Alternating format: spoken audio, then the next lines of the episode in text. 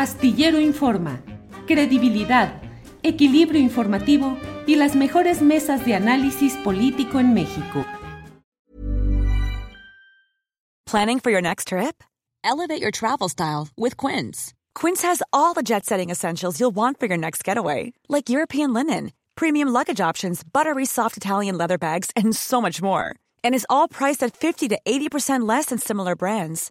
Plus, Quince only works with factories that use safe and ethical manufacturing practices. Pack your bags with high-quality essentials you'll be wearing for vacations to come with Quince. Go to quince.com/pack for free shipping and 365-day returns. Millions of people have lost weight with personalized plans from Noom, like Evan, who can't stand salads and still lost 50 pounds. Salads generally for most people are the easy button, right? For me, that wasn't an option. I never really was a salad guy. That's just not who I am. But Noom worked for me. Get your personalized plan today at Noom.com. Real Noom user compensated to provide their story. In four weeks, the typical Noom user can expect to lose one to two pounds per week. Individual results may vary. Astillero Informa, credibilidad, equilibrio informativo y las mejores mesas de análisis político en México. La una de la tarde, la una de la tarde en punto y ya estamos en Astillero Informa. Gracias por acompañarnos en este proyecto periodístico que le lleva información, análisis, debate, las mesas de periodismo con mayor fuerza de análisis y con participantes fuera de cualquier duda, que opinan, que analizan, que dan contexto desde un punto de vista periodístico y ciudadano sin mayores implicaciones con otro tipo de intereses que suelen dañar y contaminar al periodismo. Vamos a tener un programa muy completo, usted lo sabe, con mesas de periodismo, con información de los asuntos más interesantes de este día. Le agradecemos que nos acompañe y le invitamos a que en el curso del programa ponga sus comentarios en el chat de esta difusión que hacemos a través de YouTube. Si es de su deseo, comparta la liga de nuestro programa para que más personas se enteren y participen de lo que aquí se hace. Eh, si alguien desea darnos también los famosos likes o me gusta, eso ayuda para la difusión del programa y desde luego la aportación económica que a todos y todas y todes agradecemos. Bueno, eh, quiero hacer un comentario editorial sobre un tema que me parece realmente relevante. Eh, en el diario La Jornada se ha publicado, en el diario La Jornada se ha publicado una, eh, un artículo, un texto eh, bajo la firma de Santiago Nieto Castillo, el director de la Unidad de Inteligencia Financiera de la Secretaría de Hacienda y Crédito Público no necesita mayor presentación el asunto. Usted sabe que Santiago Nieto Castillo es una pieza fundamental en toda la indagación respecto a asuntos de lavado de dinero, de uso irregular de dinero, de conexiones con corrupción interna o externa, en fin. El título del artículo es Tras el dinero de García Luna y luego de una serie de explicaciones detalladas, técnicas importantes para tener todo este contexto, se anuncia que México va a presentar una demanda civil, la primera en su historia, la primera en su historia para empoderar al Estado mexicano eh, en el ejercicio de su derecho de recobrar en apego a la legalidad aquellos bienes y productos de delito, generando efectos restitutorios y el impacto preventivo. En concreto, lo que está anunciando Santiago Nieto Castillo es que se va a presentar una demanda en Estados Unidos para tratar, para litigar, para exigir que la fortuna mala vida de Genaro García Luna sea integrada al erario mexicano y no que se quede en Estados Unidos. Es una batalla legal importante y yo diría no solo eso, sino justa y legítima legítima y justa, porque resulta que eh, la fortuna, las fortunas de muchos de los jefes de estos grupos eh, de crimen eh, terminan siendo invertidas en bienes raíces, casas, residencias, empresas, acciones en Estados Unidos. Y cuando se da este tipo de detenciones y la sujeción a juicio de estos presuntos delincuentes, sucede que cuando llega la sentencia, el dinero, el dinero mal habido, que fue parte de las operaciones realizadas en otro país, en este caso México, y que han costado a México todo lo que sabemos de inversión del Estado mexicano para combatir o enfrentar esos uh, cárteles y al mismo tiempo para tener la capacidad operativa para la detención de ciertos capos, bueno, pues resulta que el beneficio económico se queda en Estados Unidos. Por eso es muy importante lo que hoy ha anunciado Santiago Nieto Castillo, porque me parece que es uh, importante el que se tome en cuenta esto. Se busca que en 30 empresas y fideicomisos pertenecientes a Genaro García Luna, sus cómplices o familiares, se pueda efectuar esta acción que demanda el Estado mexicano, un efecto restitutorio, restituirle al Estado mexicano. Ahí está el texto hoy publicado en la sección de opinión de la jornada del diario La Jornada.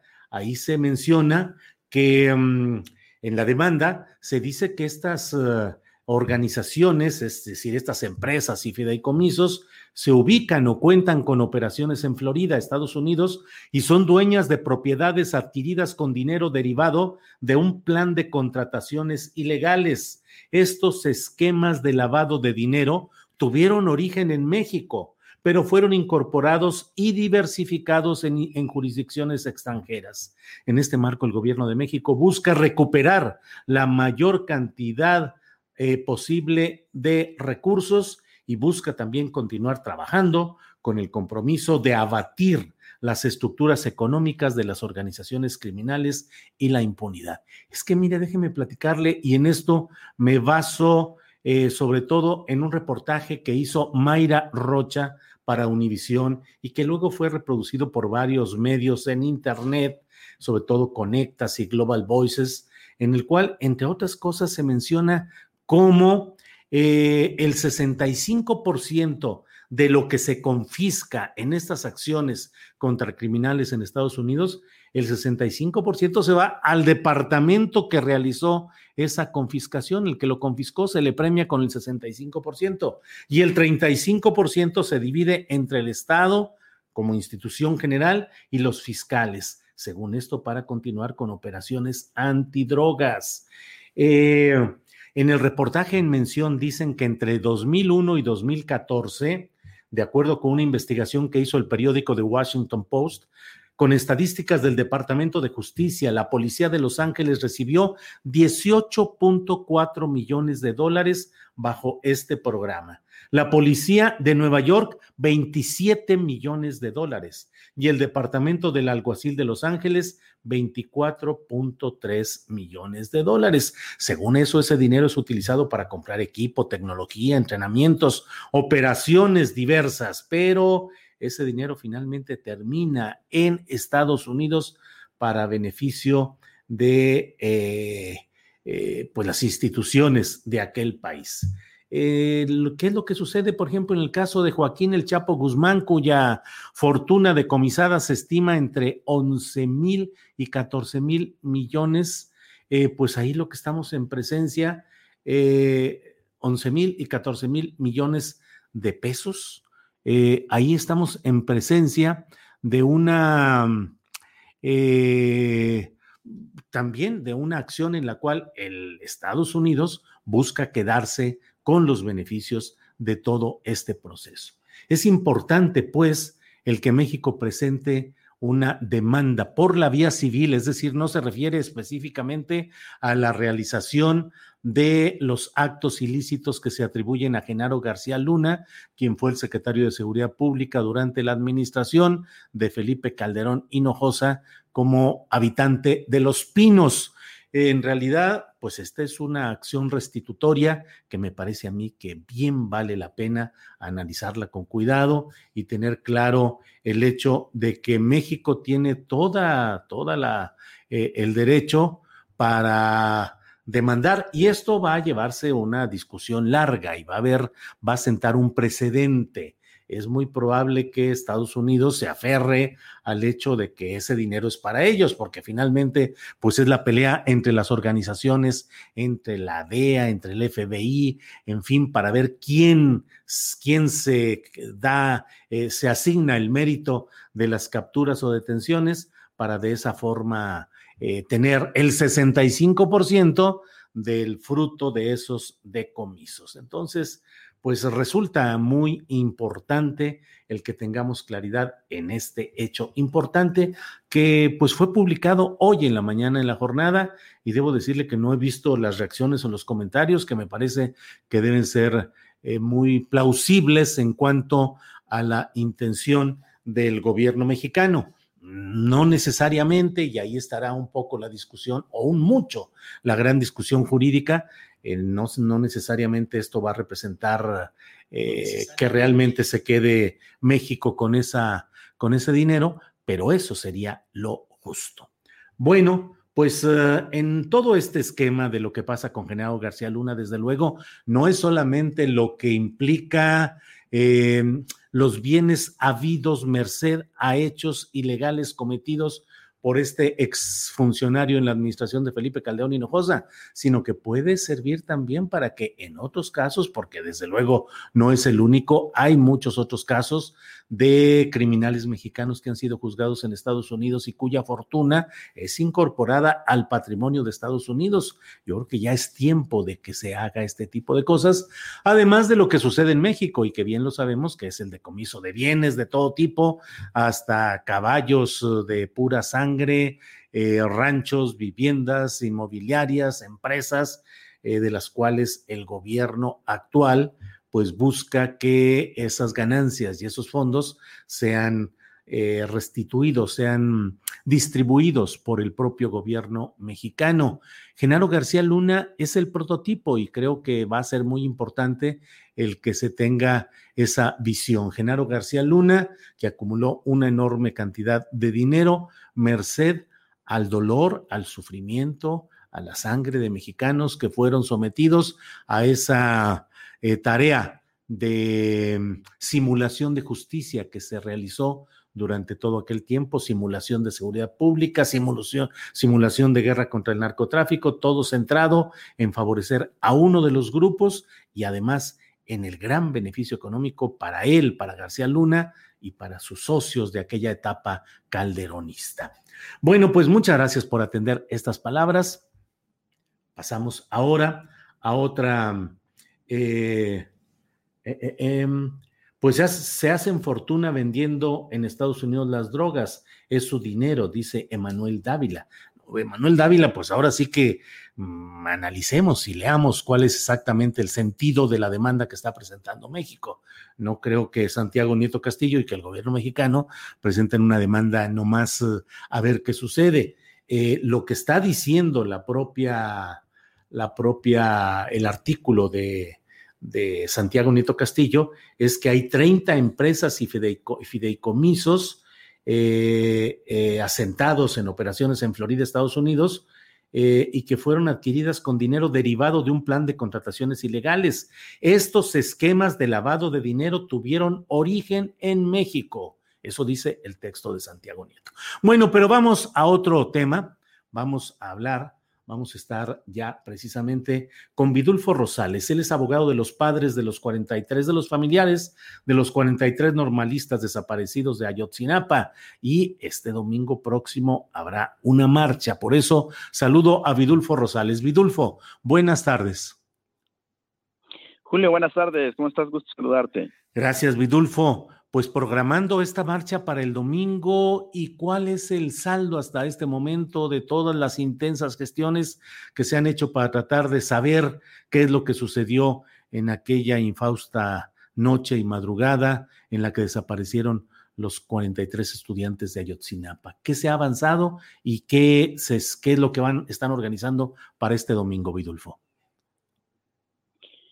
Mira, pues los avances que se han obtenido eh, son pues varias decenas de órdenes de aprehensión que se han librado, es decir, se ha consolidado una investigación que estaba frágil. Eh, tú recordarás después de la eh, mal llamada verdad histórica, eh, pues una serie de detenidos que sí tienen responsabilidad, varios de ellos, pero que eh, gracias a una investigación sumamente desasiada, irregular, pues las acusaciones estaban sumamente débiles. Entonces creo que lo que ha logrado hoy en día este nuevo gobierno es consolidar en primer término esas acusaciones y librar nuevas acciones penales contra estas personas. Estamos hablando cerca de 80 acciones penales este, que se han eh, ejercitado y de las cuales pues, se han librado órdenes de aprehensión y se ha librado otro conjunto de órdenes de aprehensión contra este, funcionarios que incurrieron en estas irregularidades, entre, entre ellos Tomás Herón de Lucio, obviamente con un obstáculo ahí para poder traerlo a la justicia mexicana para que responda por, este, por los hechos este, e irregularidades que cometió. Esa es esa parte. Y la otra parte, creo, eh, se ha logrado, este, Julio, eh, obtener varios testigos que informan, estos testigos, del paradero eh, de, algunos grupos, algún grupo de estudiantes. Palabras más, palabras menos, estos testimonios refieren que los estudiantes eh, habrían sido eh, asesinados y divididos, ¿verdad?, en varios grupos este, y llevados a distintos lugares aledaños a Iguala. Uno de ellos, la Barranca La Carnicería, se habla de otro punto de Coacoyula y se habla de otros puntos, ¿verdad?, donde pudieran haber estado. Eh, obviamente, toda esta, todo esta, este conjunto de, datos de prueba indica que estarían implicados en esta agresión masiva eh, distintas fuerzas de seguridad, incluido el ejército mexicano, eh, y que este, este sería el destino de los estudiantes. Obviamente, esa es la hipótesis, digamos, más avanzada que, hoy día se tiene, es la teoría de caso que se está tratando, que está tratando de consolidar la fiscalía, y producto de esta nueva este, tesis, estos nuevos datos de pruebas que hay, pues, se obtuvo este año este, la identificación de dos estudiantes, ¿verdad? Como tú ya sabes, Yoshibani Guerrero de la Cruz y Cristian Afonso Rodríguez Telumbre. digamos, este es el saldo que hoy en día tenemos en el caso. Eh, Vidulfo, ¿y este saldo es eh, suficiente, eh, satisfactorio o insuficiente e insatisfactorio? Mira, es, es insuficiente e insatisfactorio. Pues eh, eh, yo creo que los padres tenían mucho mayores expectativas, pues se ha tenido el diálogo al más alto nivel del actual gobierno, se ha visto esa voluntad política, por lo menos en palabra del presidente, ese compromiso de este, avanzar en el conocimiento de la verdad.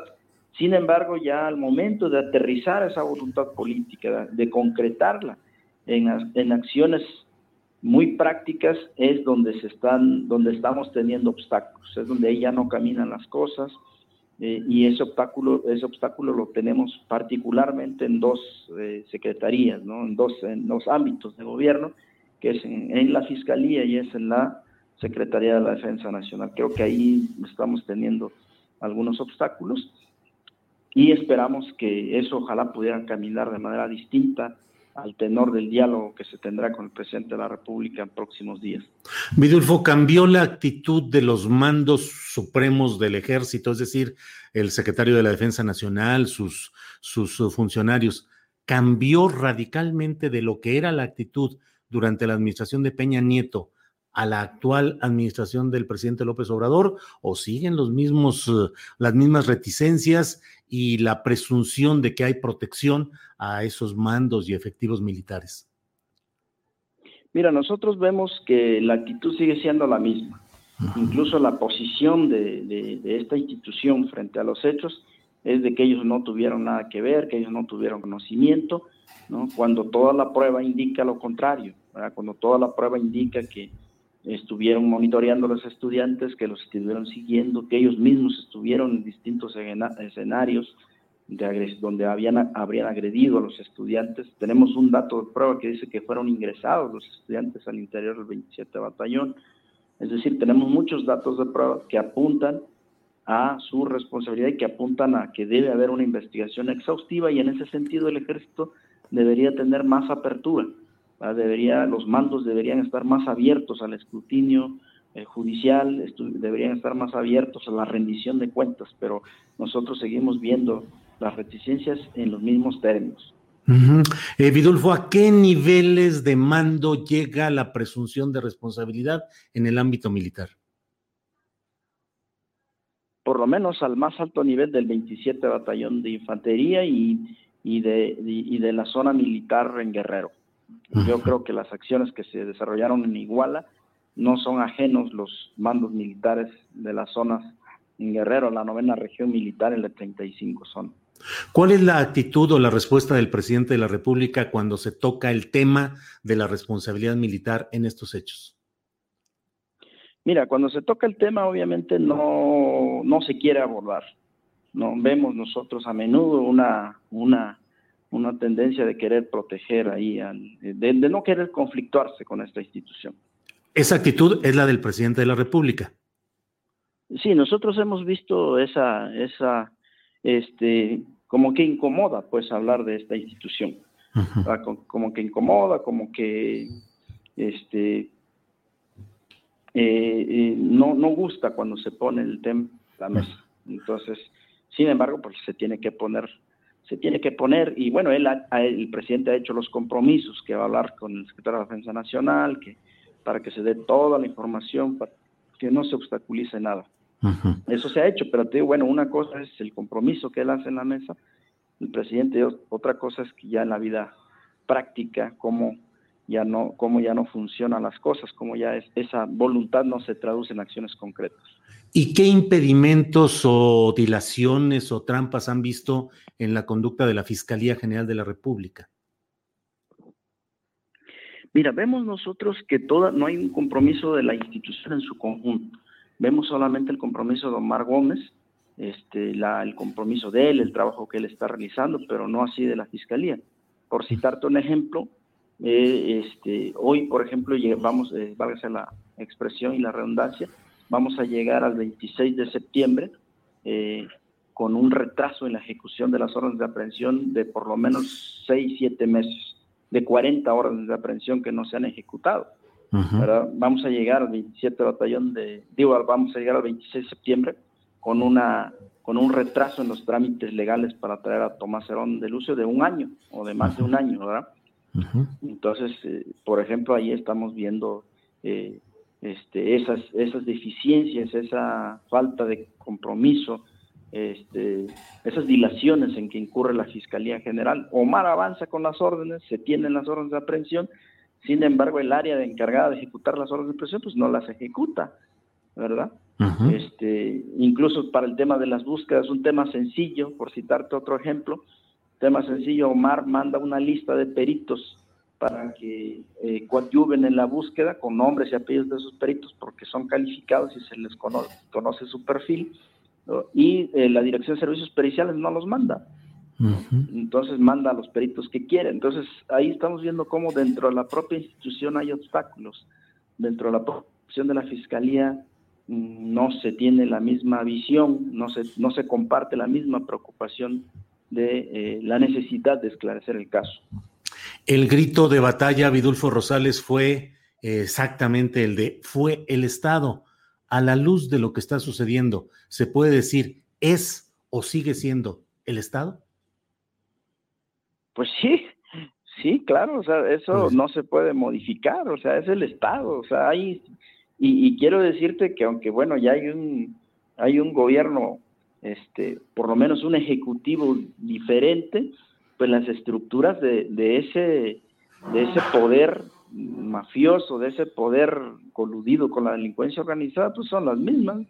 Yo preguntaría, ¿ha cambiado el batallón de Iguala? Pues no, la Fiscalía General no, ahí hay gente que incluso participó en la construcción de la verdad histórica.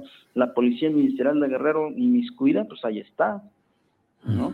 Este, es, la misma, no, no, hay, no hay cambios, entonces no habría por qué modificar este, nuestra consigna, ¿no? Decir que que fue el Estado, pues es el Estado, ¿no? responsable de los hechos de Ayotzinapa. Vidulfo, ¿qué programan para este domingo? ¿Qué es lo que se va a realizar?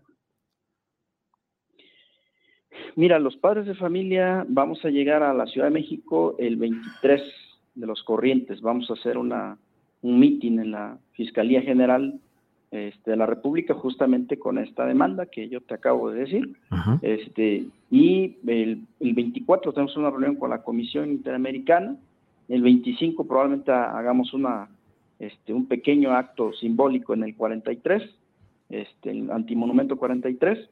Y el día 26 vamos a hacer este, eh, eh, la marcha que tradicionalmente hacemos todos los años, el, del Ángel de la Independencia al Zócalo de la ciudad a las 4 de la tarde.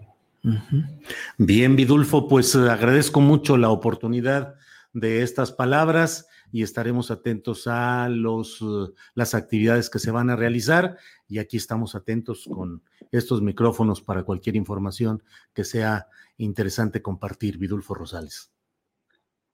Gracias a ti, Julio. Buena tarde, que estés bien. Hasta luego. Gracias, muy amable. Hasta luego. Bueno, pues hemos hablado con Vidulfo Rosales.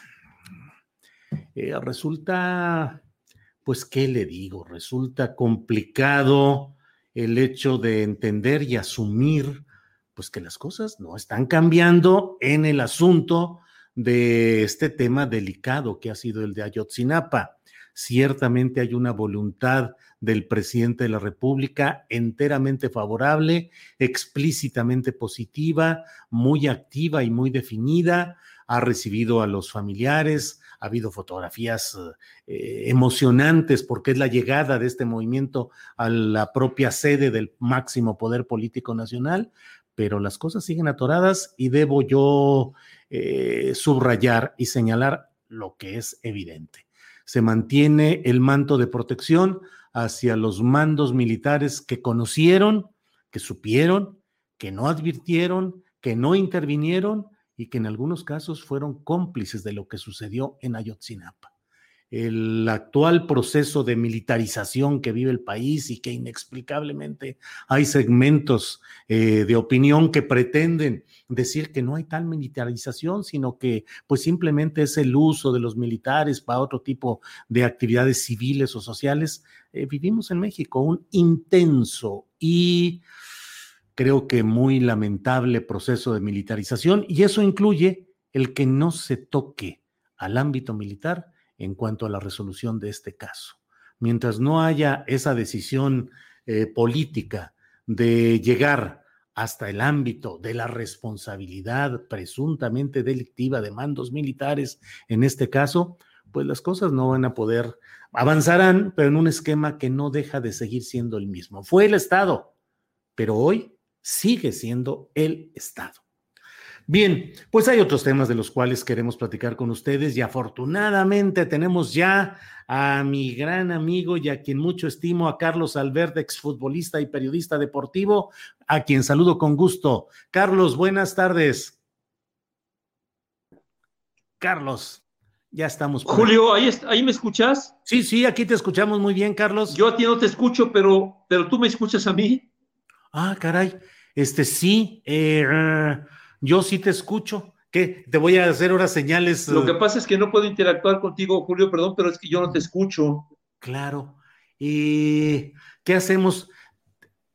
Cortamos y. Cortamos y. Ok. Cortamos y reanudamos, sí, sí. Ok. Este, sí. A ver, y por favor, Adriana y Andrés, que le digan a, a Carlos, pues, lo que debe hacer con sus bocinas para que escuche, porque evidentemente, bueno, supongo que es un problema de las bocinas del propio Carlos Albert que no estén activadas o su forma de, entrar. Eh, a lo mejor no, no está bien configurada. En fin, pues queremos hablar de este tema que usted sabe que está en los, uh, en los medios, y no solo en los deportivos, sino en los de Nota Roja y de Política, de la detención de Fidel Curi, quien fue dueño del equipo de fútbol Veracruz. ¿Qué crees, Andrés, que ya estemos? Déjenme checar aquí. A ver si ya. Carlos, a ver si ya me escuchas. ¿Ya me escuchas? ¿No? No escucho, no escucho a Julio yo. Ay, ay, ay, ay, ay. Este, mm, eh, ¿qué hacemos? ¿Cortamos de nuevo, Andrés, y le dicen lo de sus bocinas o qué así? Vamos a cortar y regresamos. bueno, pues así andamos con él. Ya sabe usted que en esto de la tecnología todos tenemos que estar aprendiendo cotidianamente. Por cierto, aprovecho para invitarlos a que mañana estén atentos a las 12 del día. Voy a participar en un foro que organiza esta Fundación para la Libertad que preside Mario Vargas Llosa. Es un acto organizado por esta fundación y por la UDG, la Universidad de Guadalajara, y en el Paraninfo de la propia UDG va a haber una reunión presencial en la cual vamos a hablar sobre prensa y poder. Van a estar Penilei Ramírez, eh, Gabriela Warkentin, em, va a estar Pascal Beltrán del Río y un servidor moderados por Héctor Aguilar Camín. Eh, voy a estar ahí, es un programa con varias mesas, son cuatro mesas. Eh, nosotros estaremos de las 12 del día a las 2 de la tarde. Si le buscan por ahí en la UDG eh, o en... Um, seguramente están las direcciones en las cuales se puede ver esto por las redes sociales y desde luego pues hablaré de lo que ha sido esa conducta siempre cómplice. A ver, Andrés, ¿ya estará? Está entrando, ah, está entrando por teléfono. Esa actitud cómplice de los uh, grupos eh, periodísticos y mediáticos con el poder, tanto con el priista como con el panista.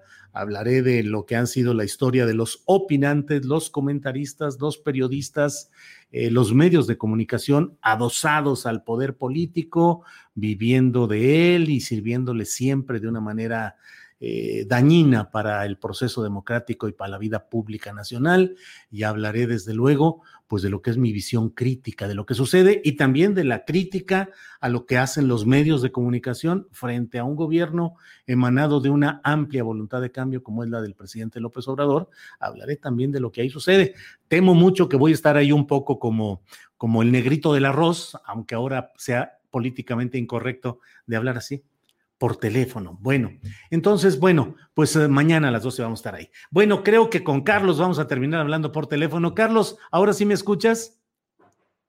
Te escucho muy bien, Julio. Discúlpame, pero yo no le agarro mucho a la tecnología todavía. No, hombre, Te escucho muy bien, Julio, y me da mucho gusto. Igual, Carlos, no ni me digas, siempre andamos en lo mismo. Yo, según eso, aquí me la paso en estos, uh, eh, en estas cosas de la tecnología y del internet, y a veces me entrevistan y sufro termino hablándole a mi hija, si anda por aquí, hija, ayúdame aquí a conectar y no sé cuántas cosas. Pero bueno, mucho gusto como siempre en saludarte, Carlos, y pedirte tu opinión sobre la detención de Fidel Curi, quien fue dueño del equipo de fútbol profesional Veracruz. Por favor, Carlos.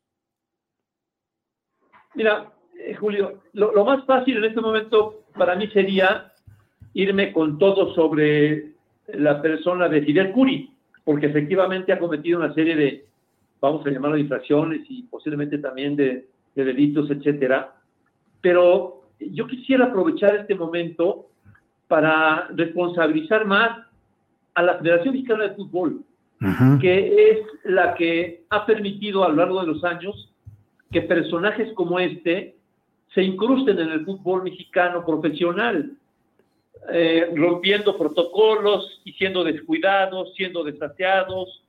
Entonces, a mí me parece que el tema en este momento, más allá de que el personaje Fidel Curi, efectivamente, insisto, es un personaje honesto eh, para, para el deporte profesional, es que lo hayan dejado entrar a la Federación Mexicana de Fútbol como si no pasara nada supuestamente hay un protocolo que se tiene que cuidar quiénes son los, inversionistas y el origen de, su dinero y bla, bla, bla, pero no ha sido así. Y concretamente en el equipo del Veracruz, hace mucho tiempo hemos venido sufriendo este tipo de situaciones con personajes, con cosas rarísimas, ¿no? En el fútbol profesional mexicano se ha dado el caso de que ha llegado un personaje este, con, una, con un portafolio a pagar en efectivo a los jugadores, sabiendo que hay un nexo ahí muy raro con, con, con el grupo de, con un grupo de, delincuentes, en fin, pero, pero pues sí, Fidel Castro, perdón, Fidel Curi, perdón, Fidel Curi,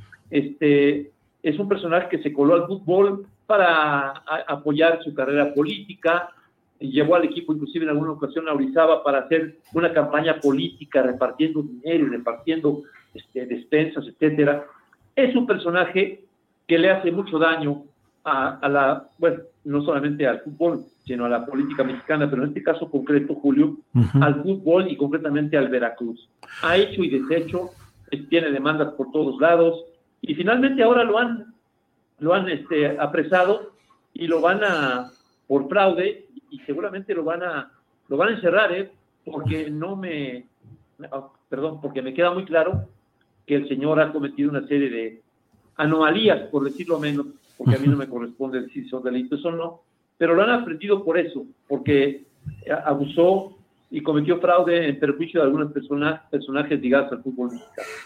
Eh, Carlos, mm, tú oportunamente y cuando no había todavía el resultado que hoy conocemos, pues estuviste señalando este tipo de irregularidades y este tipo denunciando las versiones eh, eh, oscuras sobre todos estos procedimientos. Y hoy, en un gesto que me parece que te enaltece, dices, no le voy a entrar más pues al tema específico que ya has denunciado, sino en lo general a lo que sucede con la Federación Mexicana de Fútbol y todos estos procedimientos. Pero es que, eh, Carlos, ha habido muchos casos en los cuales hay este tipo de irregularidades y de asuntos oscuros o sospechosos en diferentes casos de equipos uh, deportivos de primera división profesional, Carlos. Sí, sí ha habido, sí los ha habido. Y, este, y en la Federación Mexicana de Fútbol lo que han hecho es eh, procurar con sus influencias, con sus conexiones, echarle tierra encima al tema. Y así ha sucedido. Ha pasado el tiempo y, y, aquel momento en el que llegó alguien con una maleta llena de dinero a pagarles, eh, eh, eh, que todos sabíamos de qué se trataba, quedó en el olvido, pero, pero no así los malos manejos que hay en el fútbol mexicano. Yo creo que el fútbol mexicano está, ha estado en varias épocas, y esta es una de ellas, también, este, eh, pues, no sometido, pero sí, este, eh, empapado, ha, estado... Eh, Contaminado, afectado. Lastimado, afectado, lastimado, minado, con cuestiones que no tienen que ver nada con, con la honestidad financiera ni de otro tipo de honestidad. Carlos, ¿por qué se presta todo ese mundo del fútbol profesional a este tipo de actos que se sospecha que puedan ser de lavado de dinero, que puedan ser actos de corrupción? ¿Cuál es el mecanismo financiero o el entre eh, el, telado, el, tejido que se arma para que se puedan dar este tipo de cosas que siempre están salpicadas de comisiones por la adquisición de ciertos uh, jugadores extranjeros, del manejo de nóminas, de los ingresos en taquilla. ¿Por qué hay siempre esa afectación, Carlos? ¿Cómo se da? Yo creo que, por, en primer lugar, porque, como decíamos, el descuido que hay en ciertas federaciones, concretamente en la de México, de fútbol, eh, en que no se, se, trabaja bien el tema de, vamos a ver quién quiere ser socio del negocio. este, principalísimamente por eso, ¿no? Porque ahí hay un hueco enorme de falta de investigación y de interés para manejar las cosas correctamente en el seno de la Federación Mexicana de Fútbol. Y después, pues porque el fútbol, no solamente en México, lamentablemente cada vez lo vemos más en otras partes del mundo, se presta para que instituciones eh, medio grises se, penetren, penetren la, poca, la poca capacidad de, de las autoridades deportivas, concretamente futbolísticas de cada país, para pues para detener este tipo de situaciones. Yo, yo creo que esto lo hemos visto no solamente ahora en México, lo hemos visto mucho en Sudamérica, hay mucho en Sudamérica, este tipo de situaciones. Y bueno, yo creo que hay personajes que han encontrado en el fútbol profesional pues una forma de lavar, de lavar dinero. Y entonces, lamentablemente, cada vez hay más de este tipo de situaciones y yo creo que las federaciones correspondientes y las confederaciones correspondientes y la misma FIFA no se ha tomado el tiempo para darle importancia a este tema y tomar decisiones a nivel global. Yo creo que todo esto debe venir de la FIFA y después de cada una de las confederaciones regionales como es la UEFA en Europa, la CONCACAF en, que nos corresponde a nosotros. Entonces, yo creo que es el momento justo, Julio, para que el tema deje de ser este, particular para un equipo o para un personaje. El fútbol es, se manejan tanto, tanto dinero eh, en muchos sentidos que hay dos temas que yo creo que el fútbol internacional tiene que poner este, una, una alerta roja muy seria. Este tipo de situaciones de infiltración de dinero sucio y el tema de las apuestas, que aunque no trasciende mucho a nivel del fútbol de, altísimos eh, vuelos, en categorías inferiores hay una red de, de apuestas verdaderamente inescrupulosas, amañadas. Son los dos temas que a mí me parece, Julio, que, que la FIFA debería de tomar muy en serio para que eh, dentro de poco no, no nos empecemos a, a dar cuenta de, de, cómo se están manejando muchos resultados, muchos partidos, insisto, no tanto a nivel de primera división, todavía, todavía, pero ya mucho a nivel de, de, fútbol de segunda división, de fútboles menos vistos, menos este, acotados. y, y, en este caso, pues, todo sale porque Curi es un personaje que se coló sin que nadie le pusieron hasta aquí. O sea, que nadie sabía qué tipo de personaje era el señor Curi. Por favor. Oye, eh, Carlos, ¿y cambiaron las circunstancias para el señor Curi porque el proceso judicial llevaba esos tiempos y así se determinó ahora? ¿O crees tú que cambia porque su realidad política y sus padrinos y protectores ya no tienen la capacidad de protegerlo? Yo creo que mucho es de lo segundo que acabas de mencionar. Ha perdido fuerza política y entonces también ya ha dejado de ser un personaje que tengan que cuidar quienes lo estaban apadrinando políticamente, etcétera. Pero este, lo que pasa es que eh, el, señor Curia, hay que decirlo con toda franqueza, se descaró, se descuidó, pensó que, pensó que podía engañar a todos todo el tiempo y resulta que no, pues era un personaje que ya estaba en la mira, en la mira por tonterías o, cosas menos, eh, menos importantes y trascendentes que había hecho con el equipo y llamó la atención y entonces el tipo, como siguió, dijo, no, pues yo soy este, Juan Camané y a mí no me hace nada, por aquí le voy a seguir, se engolosinó y ahora, bueno, pues está pagando este, el precio de, de, su honestidad.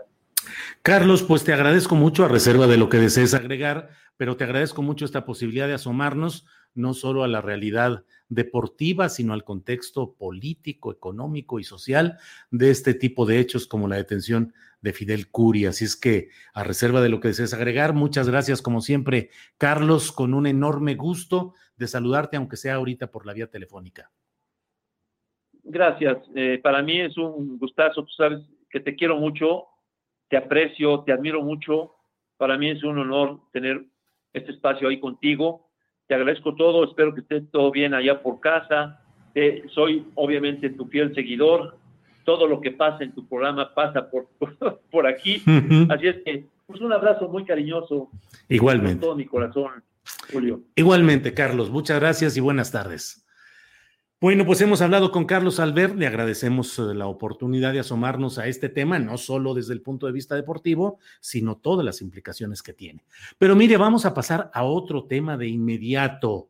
¿Qué está pasando en Morena? Se ha publicado un comunicado en el cual la élite, es decir, los senadores, los diputados, eh, los gobernadores, incluyendo al Cuau, a Cuauhtémoc Blanco, bueno, decidieron que no va a haber eh, Congreso Nacional de Morena y que se van a tomar ciertas medidas, pero ¿qué es lo que está pasando ahí? Para eso está eh, con nosotros John Ackerman, a quien saludo. John Ackerman, John, buenas tardes. Buenas tardes, querido Julio, un gusto, como siempre. ¿Cómo has estado? Bien, afortunadamente, John, eh, aquí sobrellevando la información y, y el semi-encierro en el que todavía seguimos aquí con la cosa de, la pandemia.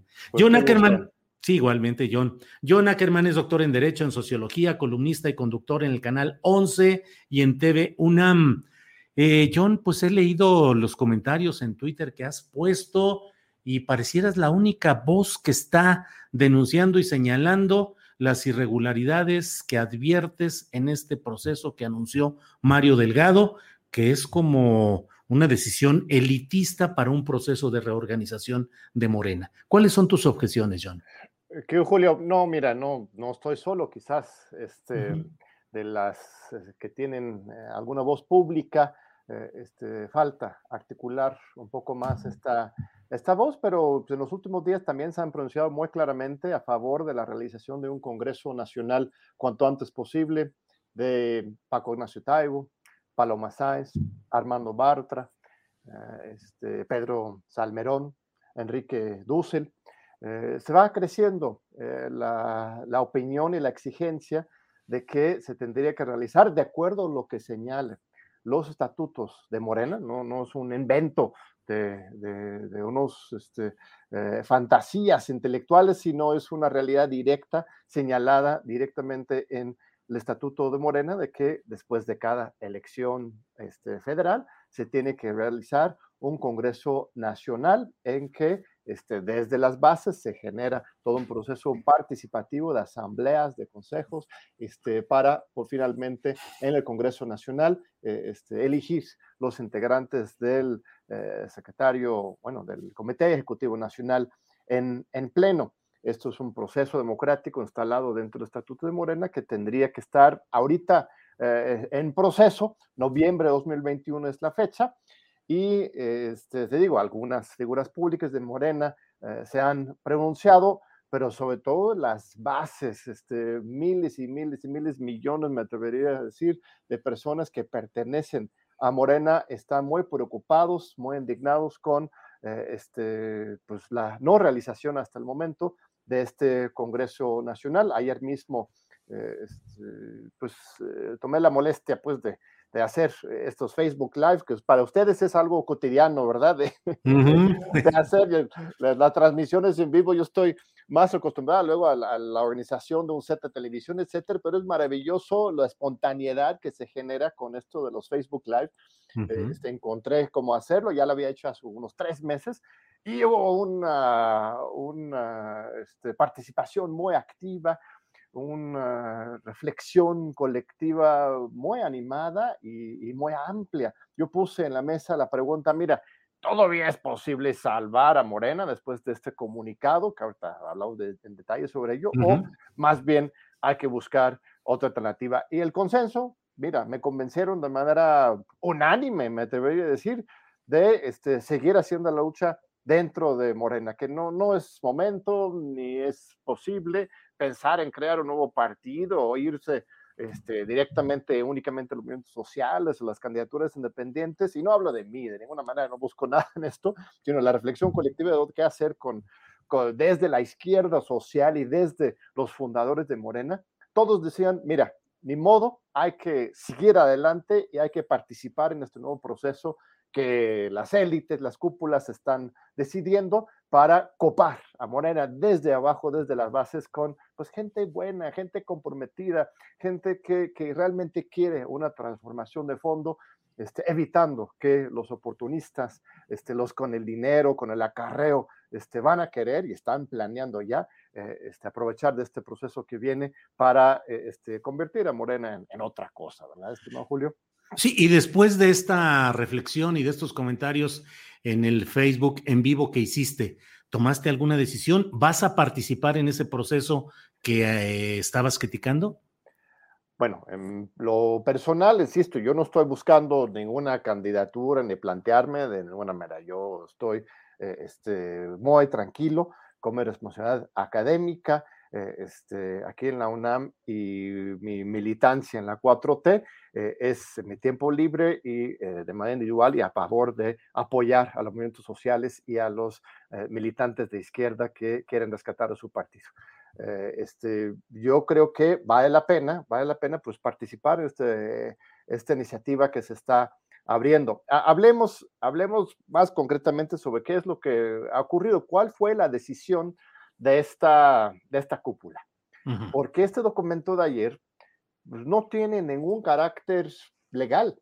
Eh, la instancia de Morena que tendría que tomar esta decisión se llama el Consejo Nacional o en su caso el mismo Congreso Nacional, pero en ausencia del Congreso Nacional, el órgano máximo del partido se llama el, el Consejo Nacional y tienes para operar los acuerdos al Comité Ejecutivo Nacional.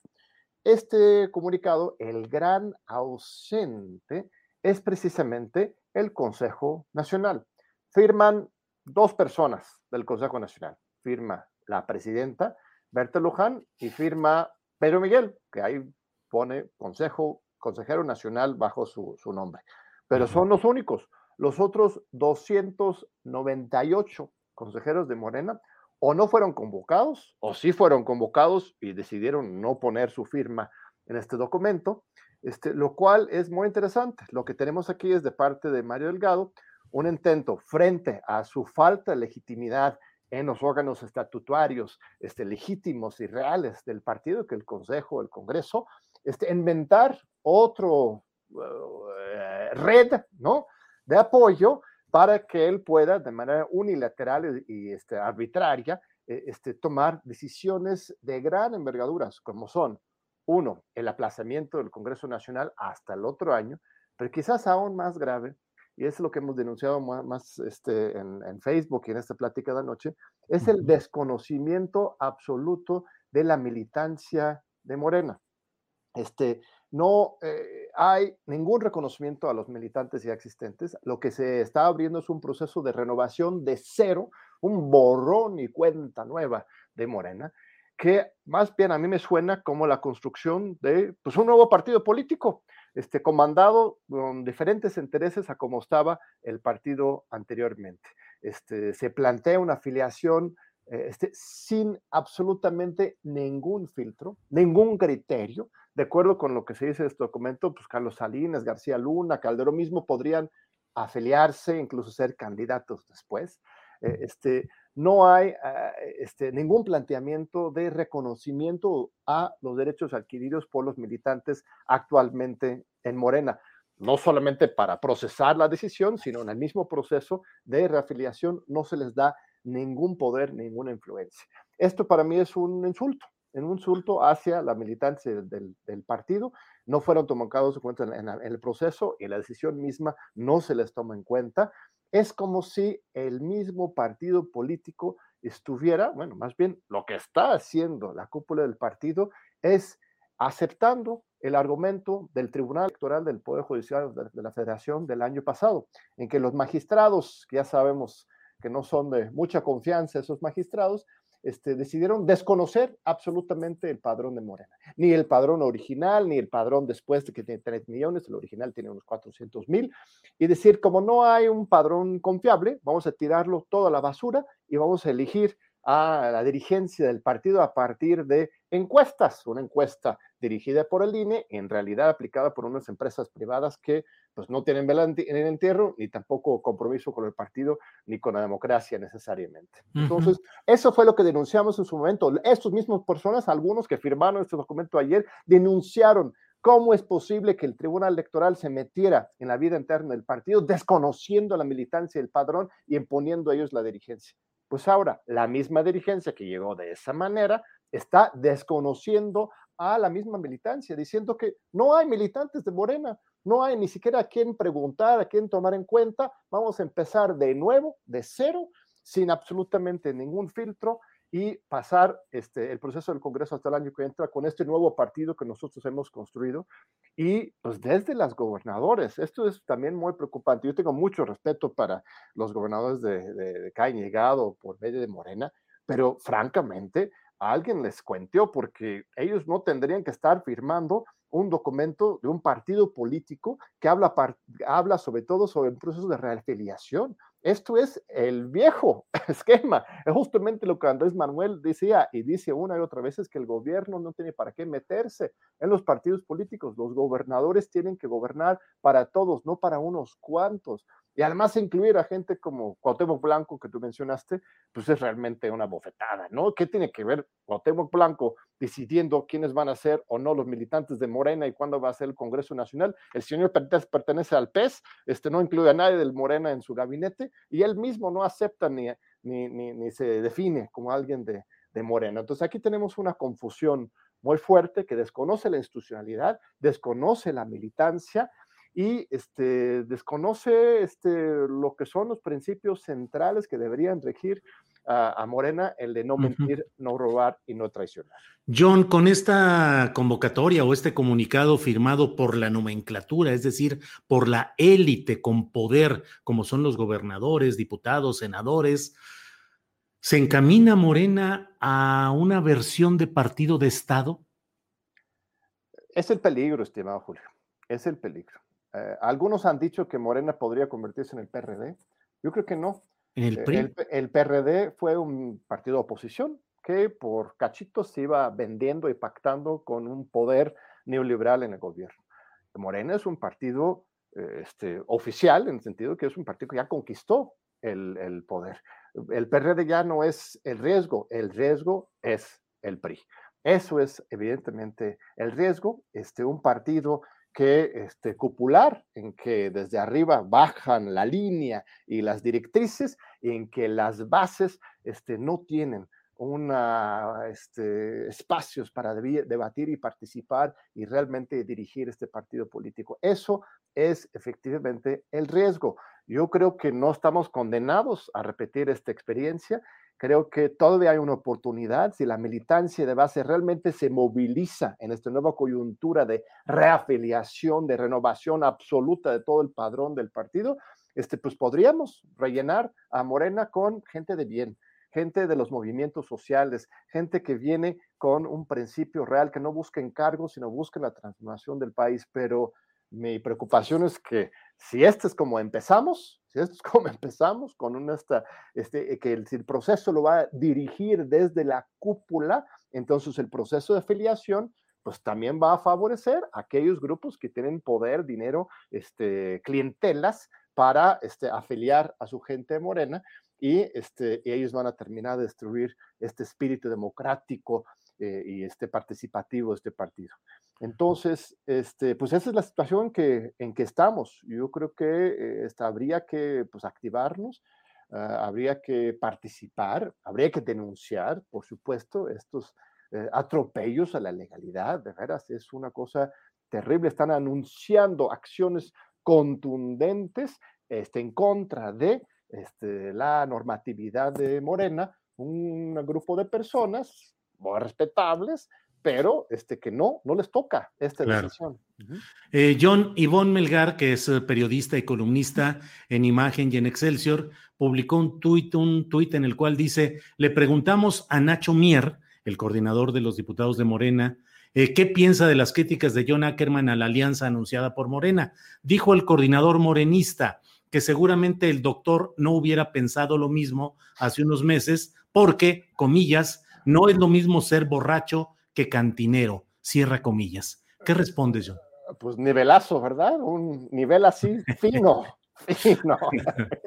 Mira, la verdad es que qué triste, qué triste. Vamos a debatir el, centro de la cuestión. Debe haber un Congreso Nacional ahora o después. Vamos a respetar las, eh, este, los reglamentos y las estudialidades de Morena, sí o no. Eh, este, bueno, primero le preguntaría a Nacho Miel si él alguna vez ha militado con o cerca a, Morena y este, desde su experiencia partidista, ¿qué propondría él? Eh, es cómo tendría que organizarse este, Morena. La, verdad es que necesitamos hacer un debate real sobre estos temas, no estar recurriendo a, descalificaciones fáciles y, frases eh, este, poco sofisticados. Eh, John, supongo que en esta frase, Nacho Mier trata de darle forma a algo que también debo comentarte, que en, los, en, el chat y en varios lugares dicen, es la reacción de John porque el espacio de poder que tenía su esposa ha sido hecho a un lado y ahora John está convertido en un afilado crítico de lo que antes no criticaba porque se sentía en el entorno del poder. Debo decírtelo así, John, ¿qué opinas? Sí, que Julio, pues tú que me conoces desde muchos años, nos conocemos, sabes que yo siempre he sido un espíritu este, demasiado libre. Eh, este, siempre digo lo que pienso, lo que eh, son mis críticas, mis propuestas y también mis aplausos. Cuando siento que las cosas van bien, aplaudo y apoyo. y, este, y siempre también ejerzo mis críticas de manera libre. Yo no he ocupado absolutamente ningún cargo público, ni he competido para, para el mismo. Entonces, para mí, yo soy igual antes, después y, y, este, y durante eh, todo este proceso de la cuarta transformación. Y este, lo que haya sido el, este, situación en el gobierno federal, lo que sigue siendo no solamente el cambio en función pública, sino otras eh, partes del gabinete, este, refleja las decisiones que toma el presidente que uno, uno respeta, hay que analizarlos, eh, este, así como se analiza a, los movimientos en, en Morena en el país, pero de ninguna manera yo estoy afectado por algún interés o algún rencor personal, sino todo lo, contrario. Yo sigo igual que siempre ejerciendo la, la crítica. Lo que pasa es que este, la situación del partido se ha ido pues, agravando, agravando.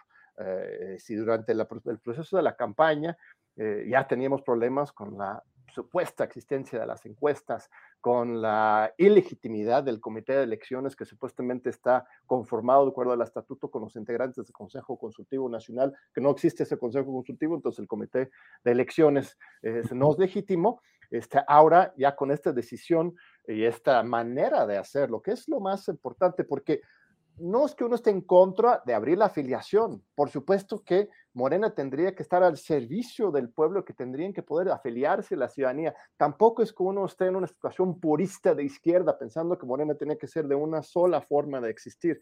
No, debería ser un partido plural como lo es. Pero estas formas cupulares de desconocimiento de la militancia y de este, generar oh, eh, este, redes que este, este, cancelan el poder de eh, órganos estatutarios. Estas son las formas que tenemos que denunciar. Yo, de hecho, en el proceso electoral fui bastante respetuoso y tranquilo y calladito, muy disciplinado. Eh, denuncié en su momento el tema de Félix Salgado, porque conozco muy bien ese caso de, de Guerrero, pero eso fue en enero de 2021. De ahí hasta junio yo estuve callado. La verdad es que sí era importante unir a favor de eh, este, la victoria electoral de la cuarta transformación frente a esta andanada de golpismo que venían, que querían eh, este, destruir al partido en estas elecciones intermedias. Pero ya pasando la elección, pues hay que abrir el debate. En junio eh, publicamos una serie de artículos, cuatro artículos,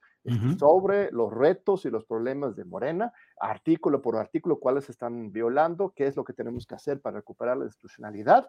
En los últimos tres meses esperando para ver que algo ocurra, he visto movilización de la, de la militancia. Hay una petición online de más de 3.000 eh, militantes que han exigido a Mario y a toda la directiva de, de Morena que pues recuperen la institucionalidad del partido, pero ya con esta carta de ayer es un anuncio claro de parte de la dirigencia de oídos sordos hacia militancia. Nos importa un comino lo que ustedes opinan, están diciendo la militancia, ustedes ni siquiera existen, ya no hay militantes de Morena, vamos a rehacer el partido de cero con yo y mis cuates y nos veremos en el Congreso Nacional el próximo año para ver cómo les va. Bueno, ni modo, así están las cosas. Si Andrés Manuel López Obrador este, le hicieron fraude en 2006, le compraron, hicieron fraude también financiero en la elección 2012, eh, este, siempre le apostaba por las vías institucionales, aún con todo en contra, la militancia de Morena, este, buena, digna, este, transformadora, honesta, este, tampoco deberían dejarse vencer por esos posicionamientos. Si esas son las reglas, pues entrémosle y vamos a afiliar masivamente a la gente para que Morena sea lo que tendría que ser y lo que fue en su origen un partido de la transformación, de la honestidad y que recupere estos tres grandes conceptos de Andrés Manuel Obrador. No robar, no mentir y no traicionar. Entonces, ¿vas a aceptar ese proceso, John? Mira, este, yo creo que igual ahora sí me afilio a Morena, Julio, porque no he podido, hasta mismo A pesar de todo lo que estás diciendo, ¿ahora te afiliarías?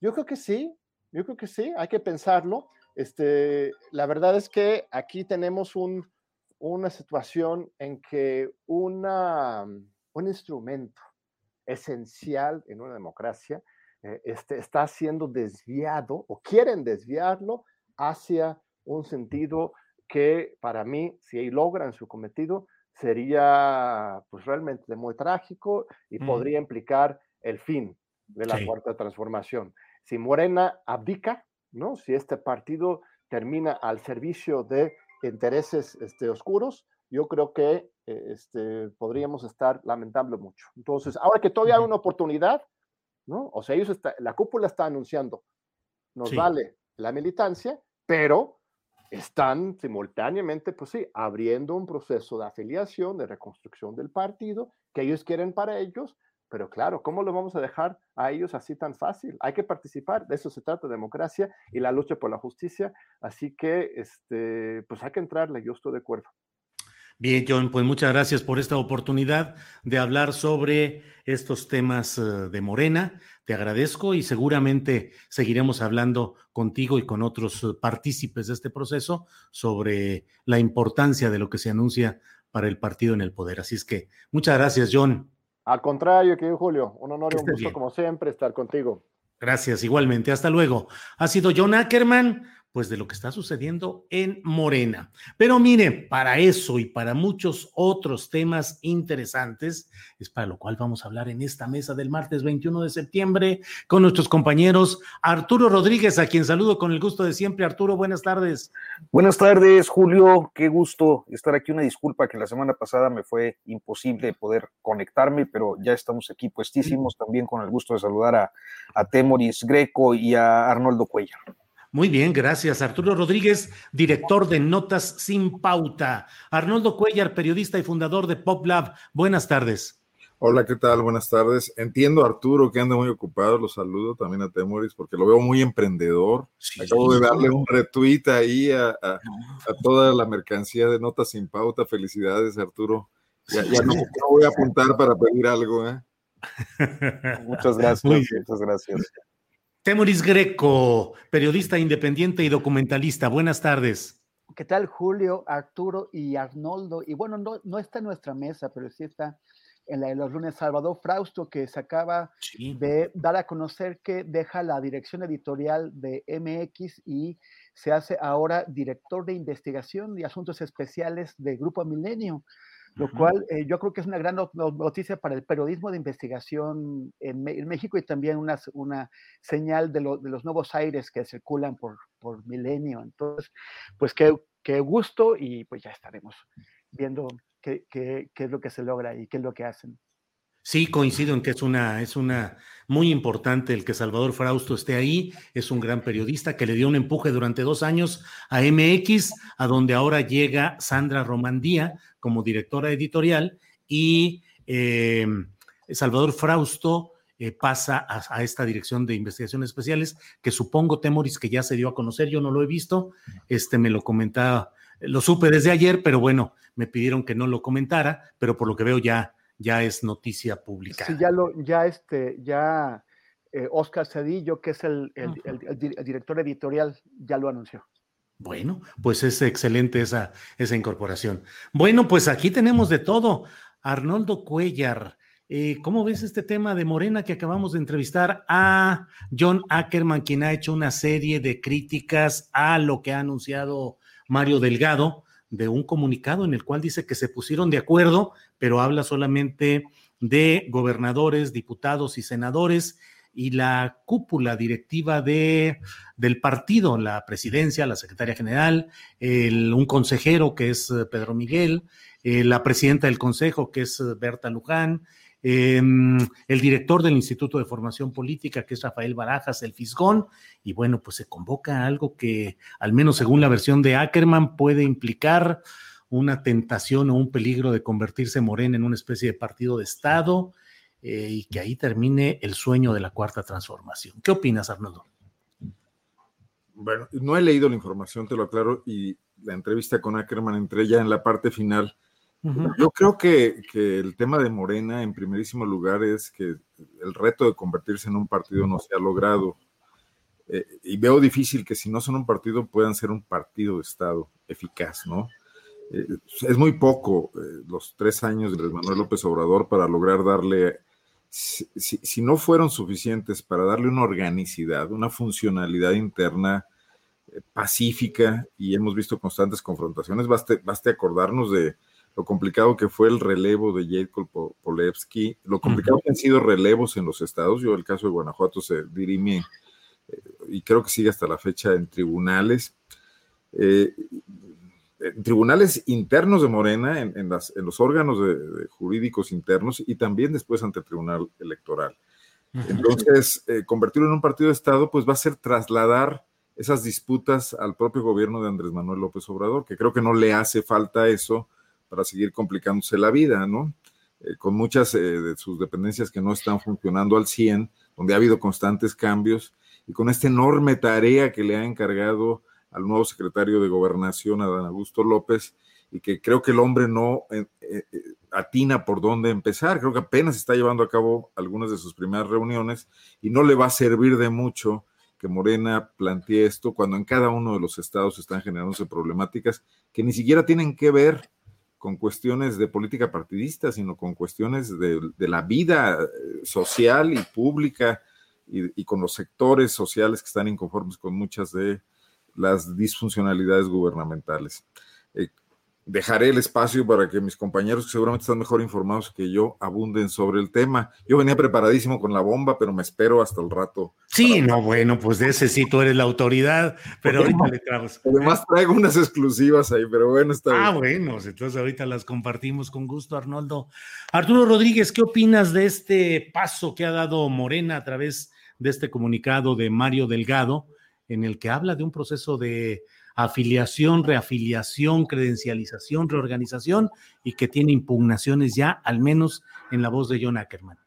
Pues mira, creo que eh, eh, todo este tipo de decisiones que se empiezan a tomar eh, en el seno de Morena y particularmente bajo una dirigencia como la de Mario Delgado, tienen como propósito ir construyendo las estructuras partidarias que eh, proyecten el proceso de eh, selección de candidato para 2024.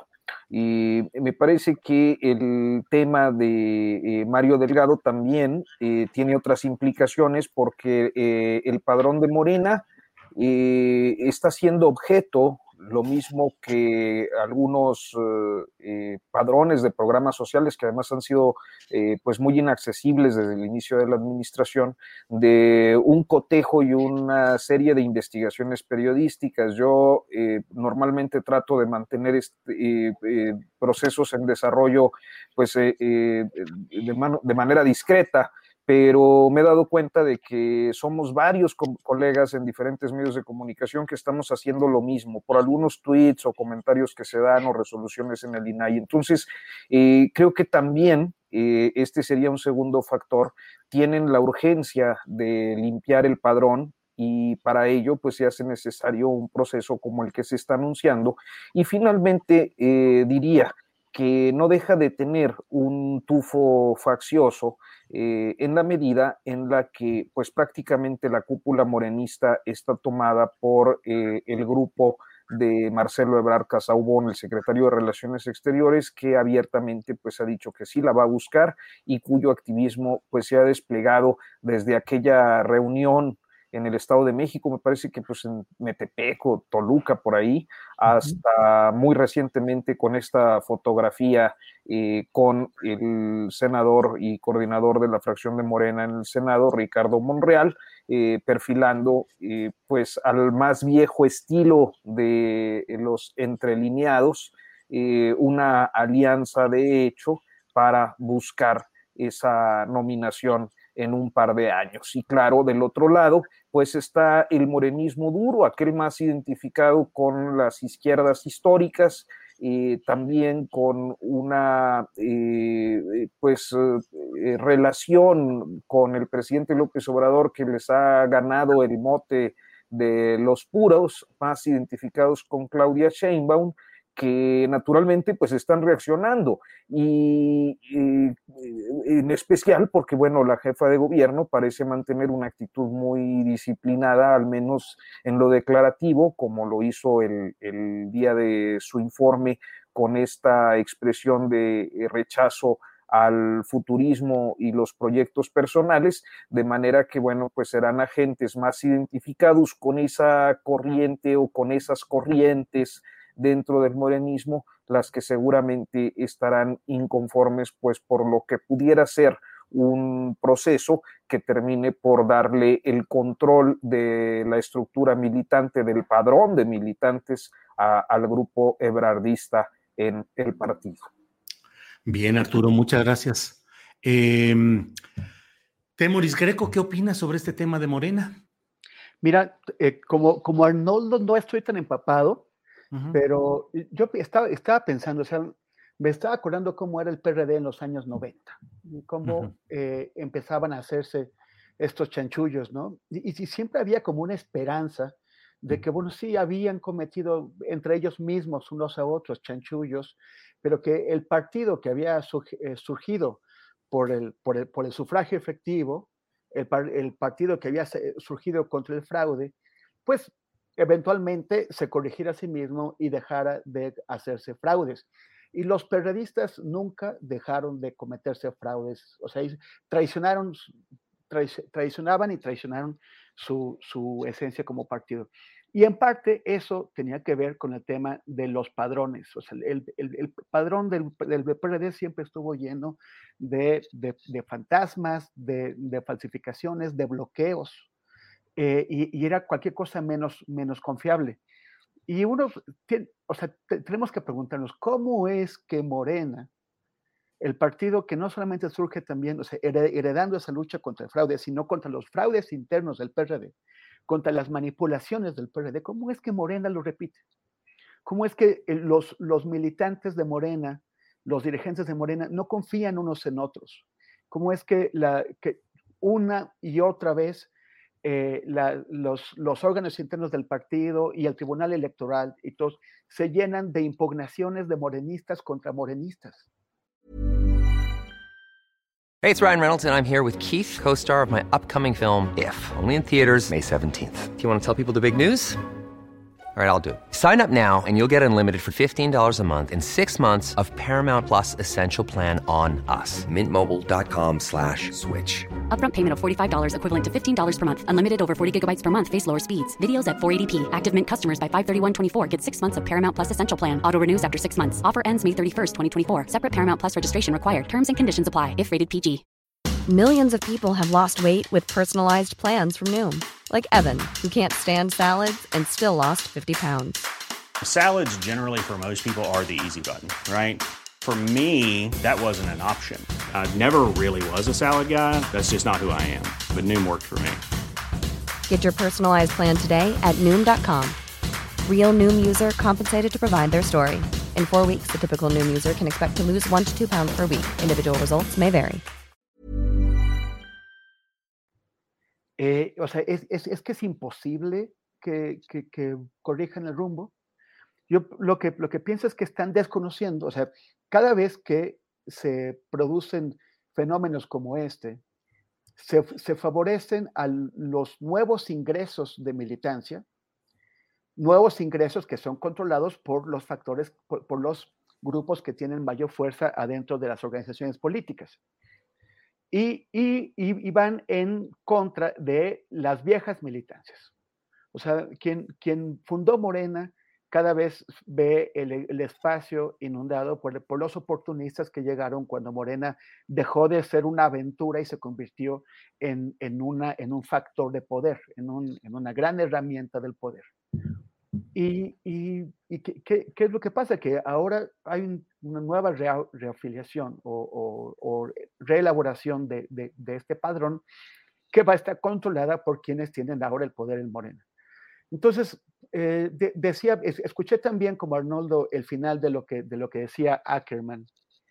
Y, me parece, o sea, tiene un punto, ¿no? Cuando dice, bueno, el PRD era un partido opositor, el PRI eh, eh, es, era un partido de gobierno. El, el peligro de, Morena es convertirse en un nuevo PRI. Eh, y, y yo, yo, digo que, bueno, media mitad de camino, pues así, en, en, buena parte será como el PRI, pero en otra parte está haciendo como el PRD. Y eso es muy decepcionante, sobre todo para quienes más esfuerzos han hecho por hacer de Morena el, vehículo de la, expresión de la base del, del, pueblo y no de los grupos eh, que siempre en un partido o en otro, sal, sal, saltando de unas siglas a otras, siempre se las arreglan para quedar eh, al frente. Gracias, Temoris. Eh, bueno, Arnoldo Cuellar, pues ya todos pasamos aquí a sentarnos en nuestra sillita, nuestro banquito, para que nos des cátedra sobre lo que ha sucedido en Guanajuato. Y bueno, es una forma. Ahora sí. Sí. Yo creo que eh, exigimos que guanajuatices esta mesa. Así es. Por favor, Arnoldo, sobre el tema de lo sucedido en Salamanca. no digo más porque todo lo dirás tú. ¿Eh? Subamos todos al cubilete. Sí, sí, sí. Bueno, ya Temoris puso un excelente tuit hace rato hablando de los dos fiscales de, de y de Samarripa, que estamos este, de Guatemala a Guatepeor.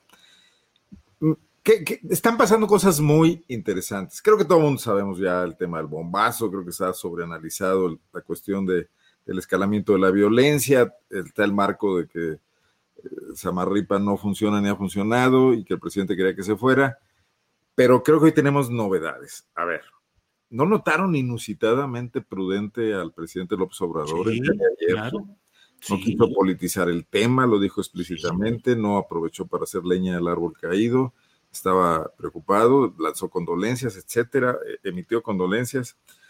El gobernador, que normalmente no le entra a los temas de seguridad, Diego sino que ha tenido un rosario de voceros en torno al tema, eh, esta, esta funcionaria Sofía Wet, que trabajaba en la Policía Federal y que se trajeron acá, es de origen guanajuatense, y que inventa cada cosa y cada declaración de pronto para salir del paso, porque también no hay mucho para dónde hacerse, y que hoy salió a decir que en Guanajuato el terrorismo se castiga incluso por poner una manta, una, narcomanta. Hay gente presa en Guanajuato por poner una narcomanta, condenada hasta a nueve años de prisión, porque existe en el Código Penal de Guanajuato el delito de terrorismo.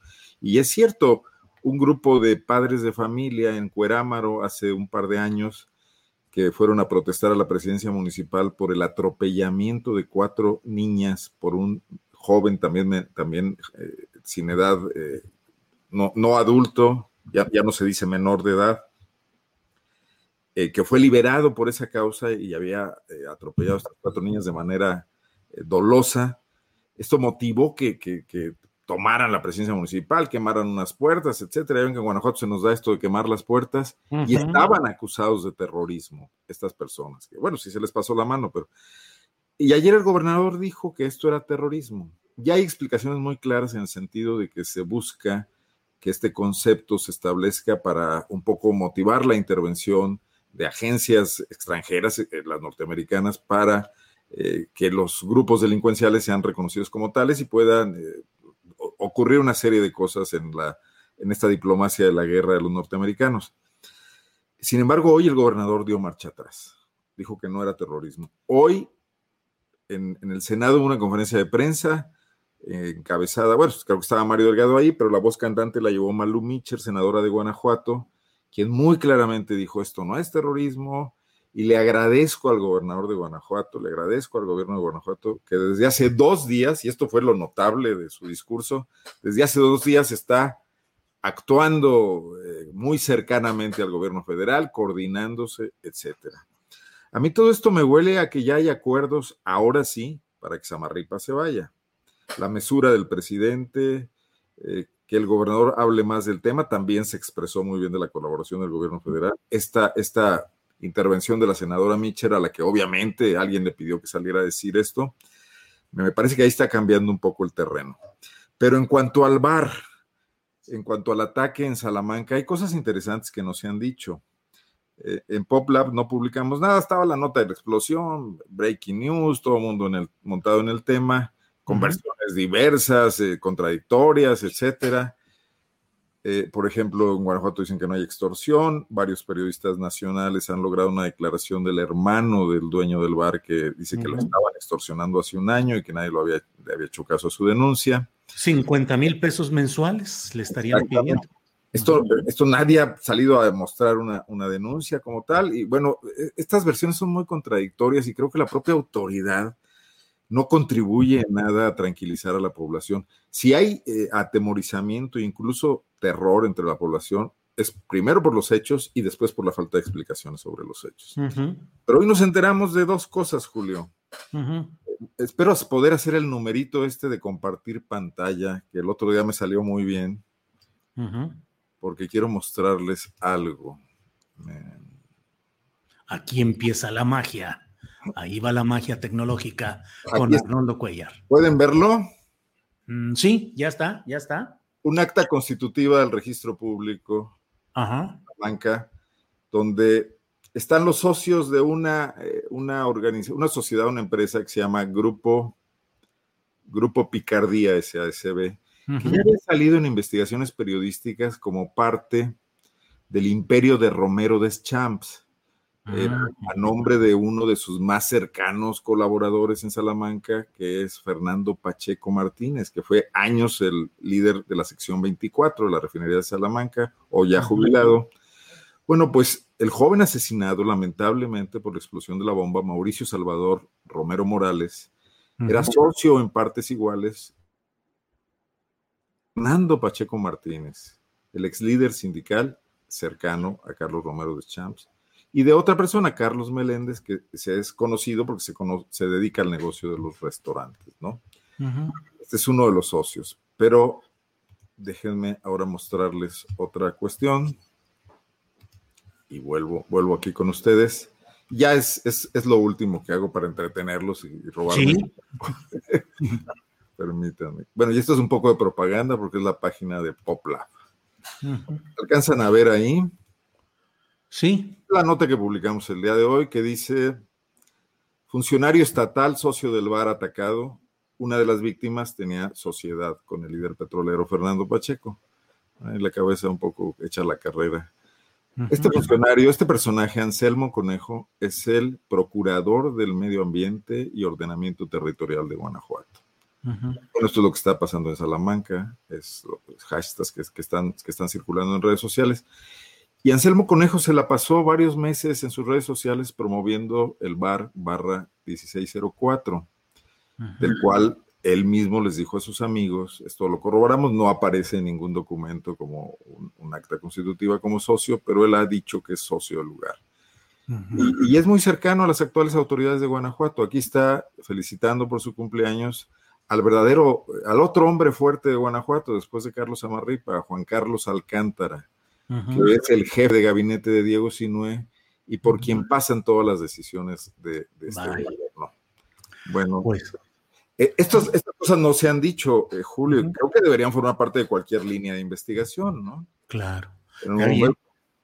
Bien, Arnoldo, muchas gracias por todos estos adelantos y estas pistas, cuando menos, o datos que ayudan pues a ir eh, perfilando algo de lo que sucedió por allá.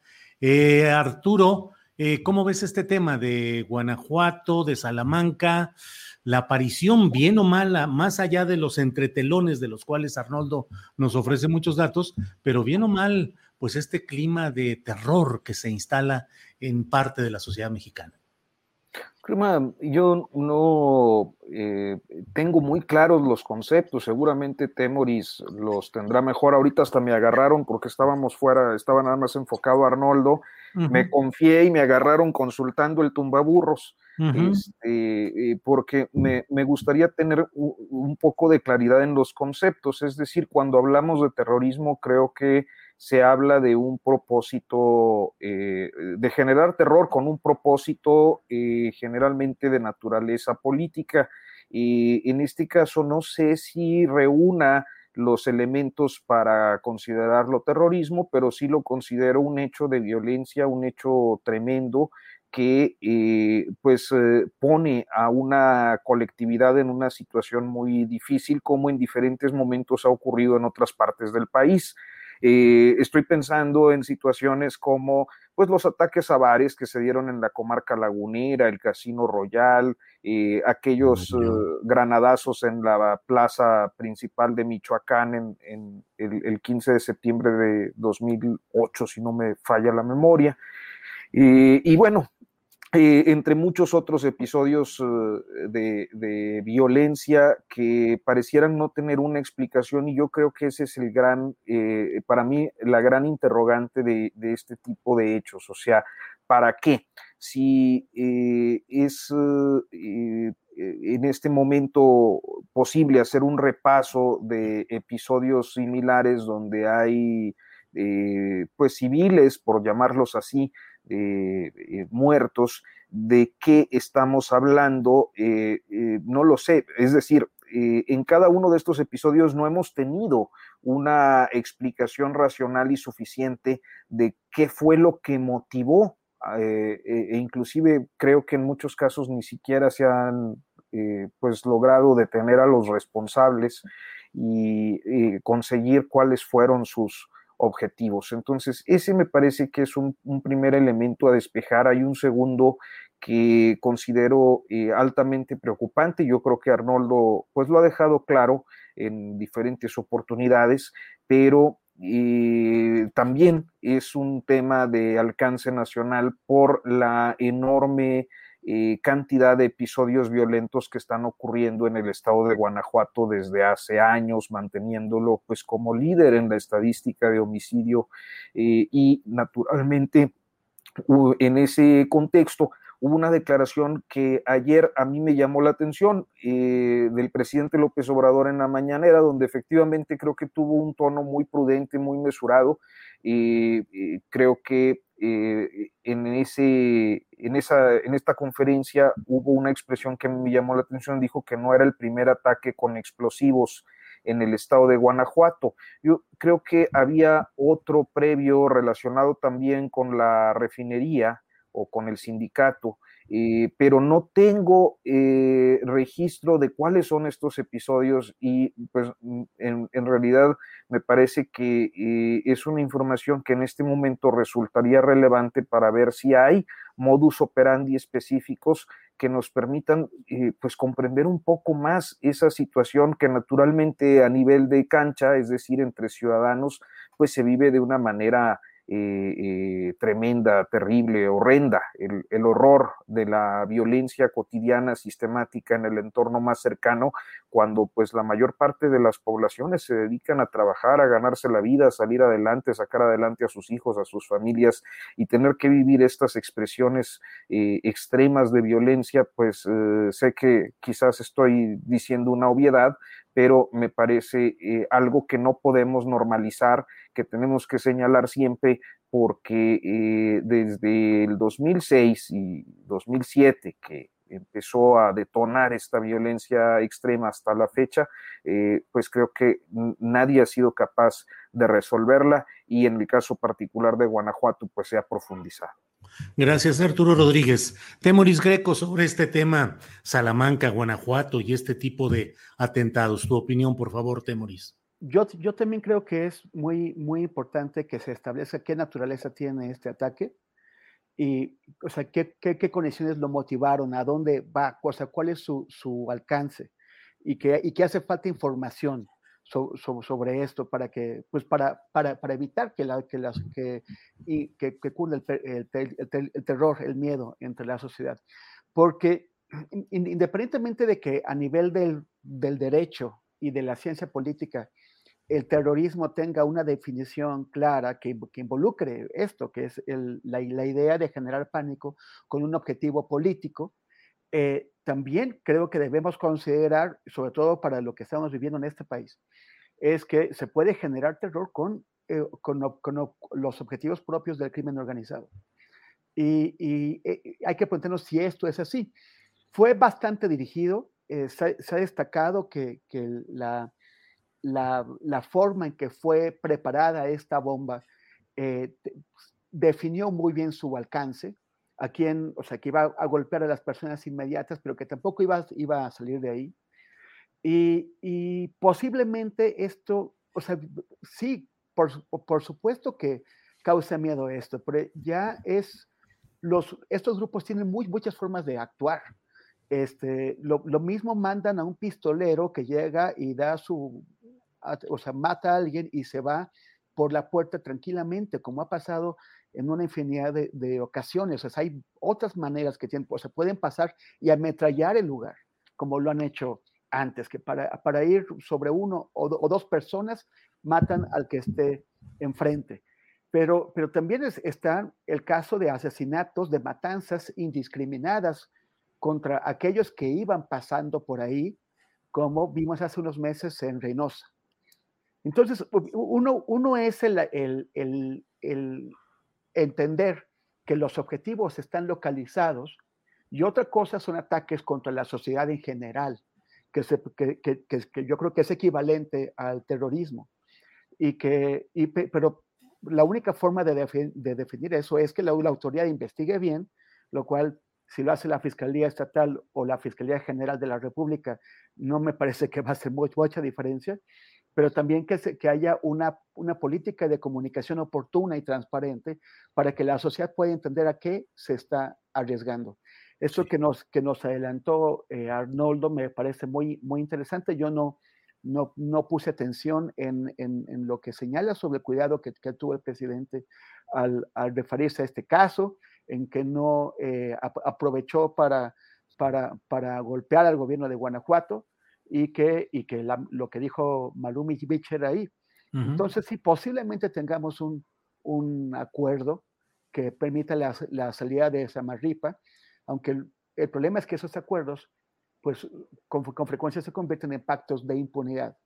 Que se vaya a Samarripa, pero a cambio de que, de que no responda por ninguna de las acciones que se hicieron eh, con su, o, o, o, con, o por omisión o, con su intervención eh, uh -huh. durante los 12 años o 11 años que lleva al frente de la Fiscalía.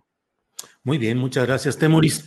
Pues en otra parte de la geografía nacional también hay un comunicado muy peculiar que es el del Ejército Zapatista de Liberación Nacional, que advierte de que Chiapas está pues al borde de la guerra civil y hace una serie de señalamientos muy críticos del gobierno estatal a cargo de Rutilio Escandón, pero en el cual incluso señala que esta administración de Rutilio Escandón estaría tratando de desestabilizar al propio gobierno federal. Y en aquella región convergen muchas, pues muchos elementos políticos de primer orden en este momento, eh, porque pues tenemos por una parte a eh, el propio gobernador Escandón, que es concuño del nuevo secretario de Gobernación, Adán Augusto López Hernández, y Chiapas es la tierra en la cual el presidente de la República dice que se va a ir a su retiro político, a su rancho La Chingada, en el municipio de Palenque, Chiapas. ¿Cómo ves uh, todo ese tema, Arnoldo Cuellar? Yo, yo eh, me remito a los clásicos y hoy en la mañana leí un muy buen artículo en el Heraldo de México de Arturo Rodríguez. Que ah, pues haces bien. Clarificó mucho Ajá. al respecto, ¿no? Ajá. Bueno, digo, me parecería una exageración, así como calificar sin más de terrorismo lo que ocurrió en Salamanca, hablar de guerra civil. Entiendo las finalidades de, del ZLN al plantear las cosas de esa manera y, su guerrilla periodística, mediática, literaria, está bien, ¿no? pero lo que sí creo es que hay una profunda eh, incapacidad de gobierno en ese estado del país, en general en esa zona del país, eh, que no, no, hay que olvidar además lo que está produciendo la migración, pero ya desde antes y, como problemas inherentes a, a, a Rutilio Escandón estaban agravándose es, es, de los pocos estados donde le ha, bueno, creo que es el único donde el presidente ha visto imposibilitada su llegada a su protocolo diario, a sus mañaneras, etcétera. Y ahí y han venido a la, a, a la, capital del país también a protestar. Yo creo que este intento de gobernar con, con los amigos, los conocidos, los viejos eh, compañeros de batalla no está funcionando en muchos casos y le entregan al secretario de gobernación un paquete muy delicado, porque hay que entender que nadie es profeta en su tierra. Y aunque a lo mejor él pudo mantener mu mucha mejor eh, funcionalidad que la de Rutilio, su cuñado, eh, pues ya desde, desde, el gobierno entrarle a Chiapas, hay que recordar a Patrocinio, un uh -huh. político también de esa zona que, al que le tronó también este asunto entre las manos, Julio, ¿te acuerdas? Claro y, y, y, tuvo que salir de la Secretaría de Gobernación, ¿no? Por, por, por, esas cuestiones. Ya no recuerdo el episodio en sí específico, pero fue una matanza, fue una masacre, ¿no? Uh -huh. Porque o, o, o, fue, o fue la eclosión del zapatismo cuando estaba patrocinio secretario de Gobernación. Eh, pues eh, lo único cierto es que su propia hija fue luego secretaria del Medio Ambiente en este gobierno sí, sí, sí, y ahora es la embajadora en Reino Unido. Así es. Perdón, no sé si se me está cortando un poco eh, mi transmisión. Un poco. Sí. Un poco, sí. sí porque los, los, escuchaba a ustedes mal. Espero que, espero que mejore. Bueno, yo, yo, yo, tengo un gran recuerdo de patrocinio porque en aquella época yo dirigía el Nacional de Guanajuato. Ajá. Y, Carlos Medina Plasencia, gobernador interino, fue a quejarse de la cobertura que el Nacional hacía de sus actividades con patrocinio y patrocinio, por poco me corre. Y curiosamente el que me defendió fue Pablo Iriar, que entonces era director del Nacional de México, y me salvó la cabeza, no, me dijo que ya no hablara mal del gobernador. Eh, entonces fue 94, más o menos. Eh, creo que es, en efecto cuando, cuando ocurre eh, el, alzamiento en Chiapas, patrocinio del secretario de Gobernación. Y le, pasó, le pasó de noche, ¿no? Yo no sé qué puede hacer ahora Adán Augusto López con la complicación de la cercanía familiar, la complicación de la cercanía geográfica, para operar desde la Ciudad de México de la zona, ¿no? Sí, así es, así es, se corta un poco. Bueno, bueno. Eh, sí, sí, pero ahí estamos. Eh, Arnoldo, ¿nos escuchas? Bueno, vamos a pasar. Arturo Rodríguez, ¿cómo ves este tema de lo relacionado con este comunicado del EZLN y pues esa realidad familiar, política, eh, contigüidad de intereses? Ahí se mezcla Manuel Velasco Cuello, Augusto Adán López, Adán Augusto López Hernández, Rutilio Escandón. ¿Qué opinas, Arturo? Bueno, eh, eh, eh, me ganó, este, la, iba yo a presumir mi columna de hace tres semanas, pero me ganó Arnoldo, le agradezco mucho, este, porque efectivamente, mira, bueno, Chiapas tiene esta serie de relaciones familiares de los grupos de poder, es histórica, ciertamente ocurre en muchos estados de la República, en la mayoría, creo yo, que haya clanes familiares que pues van accediendo al poder en relevos generacionales y turnándose más o menos las, las posiciones. Eh, creo que el caso, bueno, más destacado de los últimos tiempos, pues era el de Manuel Velasco, el exgobernador de, de Chiapas, eh, con toda una ascendencia familiar de gobernadores, tanto en Tabasco como en Chiapas. Y que en el caso de Rutilio Escandón, eh, pues se actualiza en la conformación de un nuevo clan familiar muy poderoso, eh, integrado pues por una parte por Adán Augusto López, eh, gobernador de Tabasco, actualmente secretario de gobernación, por la hermana de Adán Augusto, Rosalinda López, actualmente pues funcionaria en el Servicio de Administración Tributaria, que a su vez es esposa de Rutilio Escandón. Un trío muy particular que viene pues de la, de la vieja relación primero que hubo entre López Obrador y el notario Payambé López, fallecido el, año pasado, padre de Adán Augusto Rosalinda, que fue pues aquel notario, el único que iba y daba fe de las actividades de López Obrador en aquellos tiempos donde eh, pues eh, eh, encabezaba sus luchas históricas, algunas yo creo que memorables hasta la épica política de los años 90. y bueno, este grupo de, de, estas descendientes de, de Payambé y, su, y su yerno, hoy convertidos en figuras claves de, la administración y de la llamada cuarta transformación. Arturo, perdón, y le agrego otra hermana de Adán Augusto y de Rosalinda López Hernández, es la esposa de Humberto Mayans, político priista de toda la vida, que ahora es consejero independiente de Pemex. Perdón, Arturo. Así es, sí. Este, eh, y, creo que han tenido un desempeño desigual. O sea, todos los gobernadores, esto hay que decirlo, porque pues también eh, no es partidista este asunto, eh, tienen broncas de distinto tipo. El caso de Adán Augusto, por ejemplo, pues tuvo, tuvo las suyas con Pemex, con transportistas, con mafias de chatarreros, el desencuentro con el López Gatel en el momento en el que López Gatel era favorito de, de la presidencia de la República, entre otras cosas, pero nunca llegó a complicarle, inclusive en ese momento de crisis tan fuerte que fueron la, pues el desfogue de aquella presa y la inundación de la Chontalpa, eh, eh, ni siquiera en ese contexto eh, las complicaciones se le reflejaron al presidente López Obrador, como en el caso del cuñado Rutilio, pues sí, y que han venido haciendo crisis en función de varios aspectos. Primero, una política represiva intensa que ha convertido en objeto de persecución a diferentes grupos de izquierdas históricas, particularmente el magisterio disidente y el normalismo inconforme de Mactumaxá, eh, también con comunidades y con organizaciones de distinto signo, eh, con un una detonación como siguiente punto de violencia y fenómenos frente a los que no ha tenido la capacidad de reacción y eh, finalmente con esta profundización de la eh, eh, relación o esta tensión en las relaciones con el ZLN. Entonces, viene de un largo proceso de descomposición a consecuencia de un mal gobierno y de una notoria impericia política para resolver eh, las diferentes problemáticas y a final de cuentas yo coincido con Arnoldo, quizás no estemos hablando de, de una guerra civil como tal,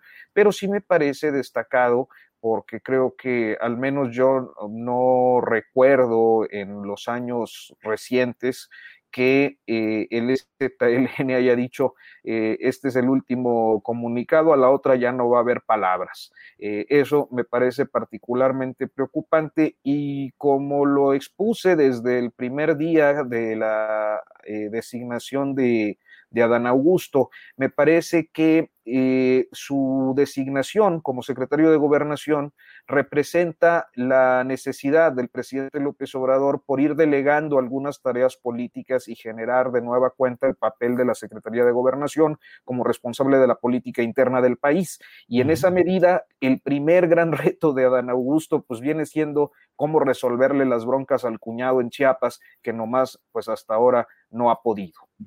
Gracias, Arturo Rodríguez. Temoris Greco, pues la verdad es que hay elementos para una historia eh, política complicada, con pasiones, eh, traiciones, enojos. Desde luego, la familia de Payambé López, que ya hemos hablado, sus hijos Adán Augusto, gobernador de Tabasco y ahora secretario de Gobernación, su hija Rosalinda, casada con el ahora gobernador de Chiapas, otra hija, eh, es decir, la misma Rosalinda, la segunda en el organigrama del Servicio de Administración Tributaria, la otra hija casada con un consejero independiente de Pemex, Manuel Velasco Cuello, eh, que hizo una gran relación política con el presidente actual López Obrador debido al patrocinio, al empuje de su abuelo Fernando Cuello, que fue alguien que ayudó mucho también a López Obrador en el inicio de su carrera política. En fin, todo esto y ahora el EZLN con un comunicado duro, seco. ¿Qué opinas, Temoris? Bueno, o sea, primero que, todo, este, todos estos eh, temas de familia que dices, pues son los apellidos tradicionales, o sea, son, los apellidos de la oligarquía tradicional de Chiapas y, de, y, de, y, del, y del sureste. Chiapas, el estado por donde no pasó la revolución, Chiapas, el estado donde las, las formas de opresión que prevalecían en el, en el, en el porfiriato se, se extendieron eh, por, por, por, muchísimas décadas hasta que los, eh, los grupos indígenas fueron a, a, tumbar las estatuas de los conquistadores en 1892 y luego se levantaron en armas en el, en el 94.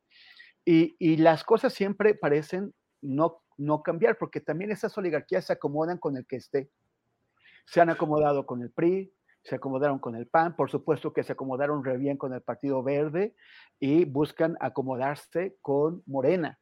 Y estos acomodos significan la, la, perpetuación de esos esquemas de dominación, solamente que las cosas se les están saliendo de control y de control muy mal. Yo, a, mí, el, lenguaje que emplea el ejército zapatista en su comunicado también me generó, o sea, eh, guerra civil, o, el, o decir que lo que quiere hacer Rautilio Escandón es desestabilizar y tumbar al gobierno federal, cuando para poder hacer eso tú deberías estar, o sea, Chiapas sería una especie de coche bomba, pero ellos están adentro del coche bomba, no pueden hacer estallar el coche bomba, no se pueden bajar de él, ahí está la sede de su poder económico y político.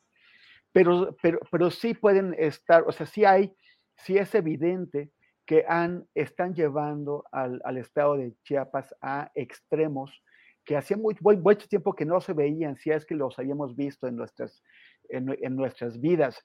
El, el, el, el, STLN nunca había utilizado un lenguaje así.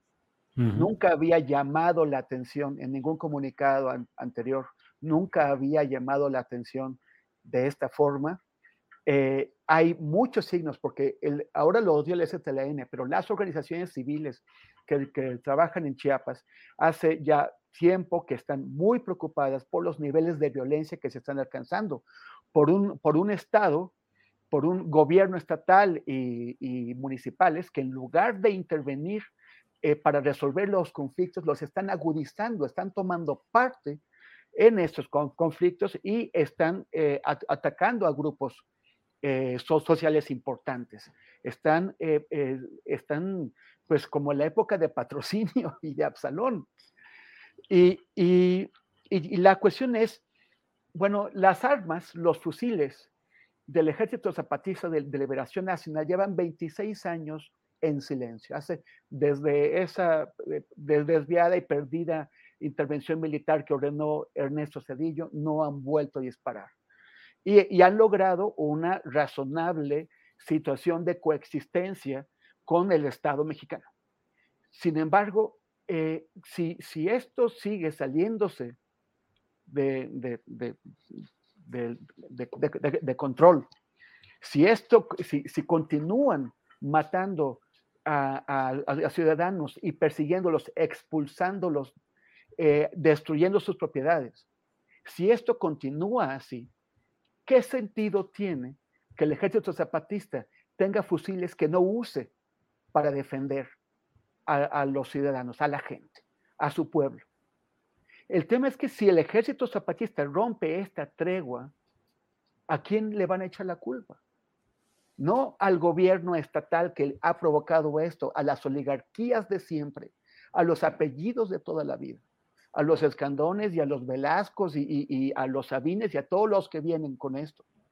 Van a culpar al ejército zapatista de, haber eh, abierto el fuego, de, haber roto esta tregua que, lleva tanto de, un cuarto de, siglo. Pero habrá que preguntarse, eh, ¿Qué otra? O sea, eh, ¿para qué, qué sentido tiene la existencia del ejército zapatista si no sale a defender a la gente ante el abandono, ante la violencia de los gobiernos locales y el abandono del gobierno federal? Si un gobierno en la historia de nuestro país tiene la capacidad de entender y la obligación moral de entender que lo que está pasando en Chiapas es el de Andrés Manuel López Obrador. Pues sí, Temoris, Temoris, así es. Eh, me quedé callado, atento a todas las reflexiones que suscita lo que has uh, dicho. Pues sí. Eh, y compártelas. no, no, no, bueno, pues es que realmente el Estado mexicano tuvo la capacidad de impedir que el estallido violento del Ejército Zapatista de Liberación Nacional, que bien o mal declaró una guerra al Estado mexicano, hubo la habilidad de negociación para llevarlo casi a arrinconarlo y cederle ese terreno de autonomía en un determinado espacio eh, y a lo largo de todo ese tiempo, en medio de señalamientos muy constantes de que si es un producto del salinismo, que si solo sale en las coyunturas electorales, pero a mí me parece que uno de los ejemplos de lucha desde abajo y de organización distinta a la tradicional se ha dado ahí y hoy todo este conjunto de errores, todo este conjunto de expresiones de la injusticia y de un aparato político que no, no que sirvió para la llegada del presidente de la República actual, es decir, Manuel Velasco y los Escandón y todos estos se pusieron de acuerdo para apoyar el proyecto y hoy esos intereses familiares, grupales están entrando en conflicto allá en Chiapas y definitivamente pueden generar un momento crítico en el cual es cierto, ¿Cuál va a ser la reacción del Ejército Zapatista de Liberación Nacional? En su comunicado dicen que van a tomar las medidas pertinentes por el secuestro de algunas personas de sus comunidades, por los disparos, por las acciones que hay. ¿Qué puede darse en un escenario como este? Pues es complicado. Eh, Arnoldo Cuellar, pero vamos a pasar a otro tema que también es complicado y también es de abandono y de familias y de apellidos y de intereses y, si me permites mi opinión personal, también de esa indolencia por fines electorales de Morena o la 4T, que es el caso de Alfredo del Mazo, quien cumple cuatro años como gobernador y bueno, pues no sé cuál sea la valoración que veas del ejercicio político y administrativo de del Mazo, Arnoldo Cuellar. Pues que está, está pisando con, con pantuflas, ¿no? Yo creo que eh, después de lo que ocurrió en 2018, que perdió el Congreso, pues esa clase política mexiquense que, que, conoce la manera de establecer complicidades, se dedicó a recuperar terreno.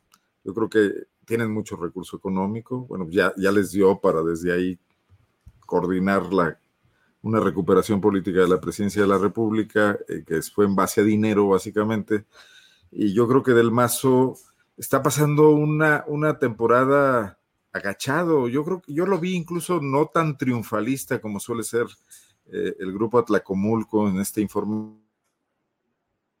Tampoco motivar una reacción de López Obrador y en general de un lugar donde Morena sí tiene base social, ya lo ha mostrado, y, tiene cuadros políticos, eh, esperando a ver qué ocurre eh, cuando lleguen las elecciones y cómo se sigue desgastando también el gobierno federal para tener una oportunidad de contender en igualdad de circunstancias. Yo creo que están haciendo política a la antigua, eh, con, muchos recursos, cooptando. Yo no dudaría que muchos de estos diputados que han llegado al Congreso del Estado de México por Morena trabajen para, para Alfredo del Mazo en realidad y que reciban además cantidades de dinero por fuera de la nómina, como suele suceder en este país con esos legisladores, porque tampoco ha tenido graves problemas o no los tuvo en, el Congreso cuando no lo dominó, ¿no? Eh, no me parece que en este momento sea un tema político, eh, digamos, candente. Eh, que, se estén situando como lo hace, por ejemplo, el gobernador de Guanajuato, que confronta constantemente a López Obrador. tampoco ha tenido la falta de decoro de, del gobernador oaxaqueño, de Alejandro Murat, de prácticamente de tapete. Creo que Del Mazo ha ejercido una cierta diplomacia, este, este asunto de, que les enseñó también Isidro Favela y que siguen cultivando, ¿no? Esa clase política que, que al final del día es una élite que aprovecha muy bien sus espacios para su beneficio, pero que trata de soltar algo de presión abajo y no confrontarse y manejar las viejas formas de un Estado corporativo. Eh, hay días en que el presidente López Obrador tampoco parece muy distante de ese modelo, ¿no? Pese a su eh, retórica distinta.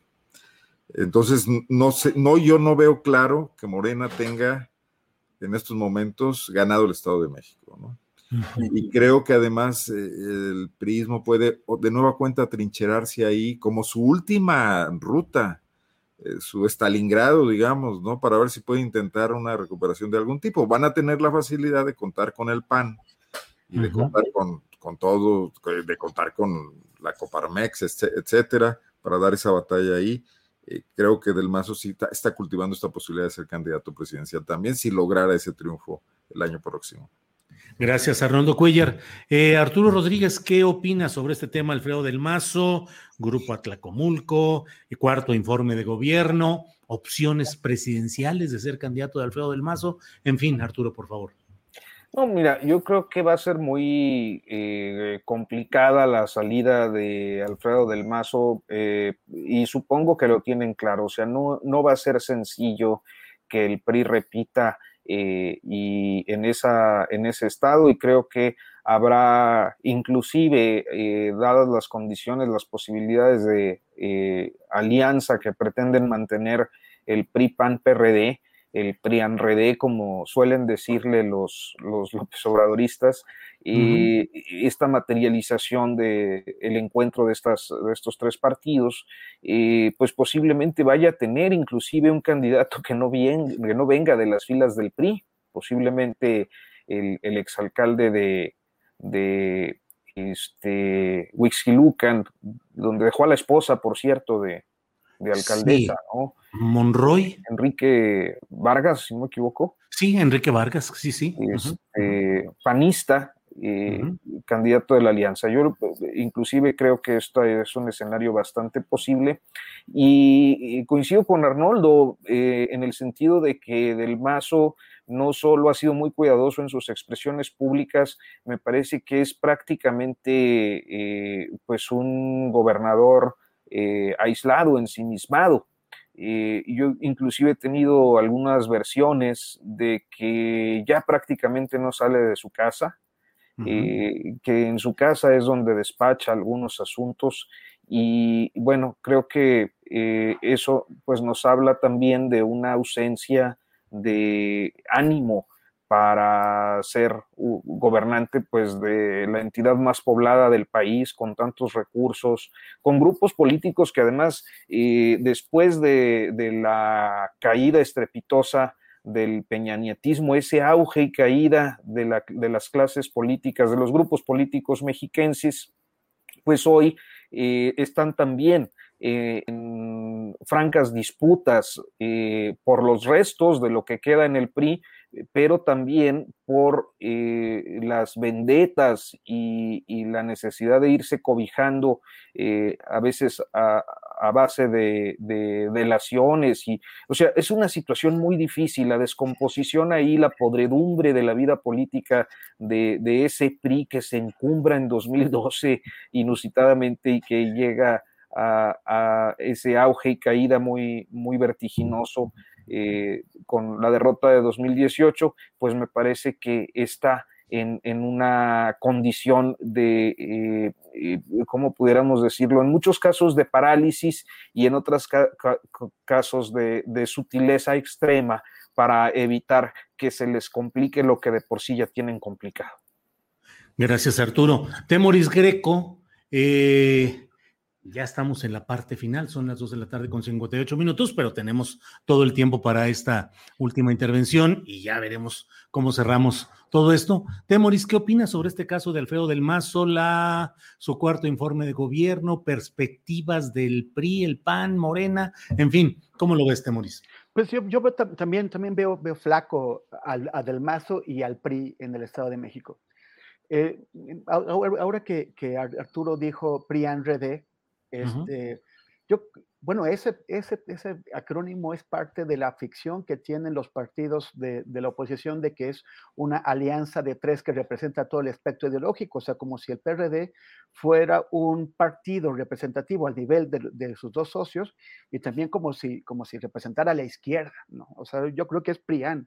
Y en el PRIAN, en realidad, el que debería tener la primera parte del acrónimo es el PAN porque, porque el PAN es el partido más eh, grande de la, de, entre esos dos, y, y, lo es también en, en, el Estado de México. O sea, él perdió hace, hace tres años, perdió el Congreso eh, con, frente a, a, Morena. Morena fue la mayoría.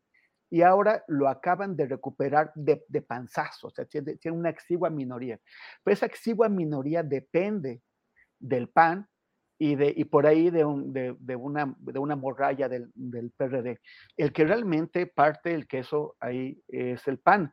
El, el PRD, pues, ¿dónde quedó? O sea, perdió dos, eh, Nezahualcóyotl, los Reyes La Paz, en, en Ecatepec quedó por ahí, por, por, por allá lejos, o sea, realmente no tiene con qué el, el, el PRI, bueno, hasta su, su, su, el que fue su candidato, Cepeda, eh, ya, ya se fue Movimiento Ciudadano, o sea, ya se desfondó.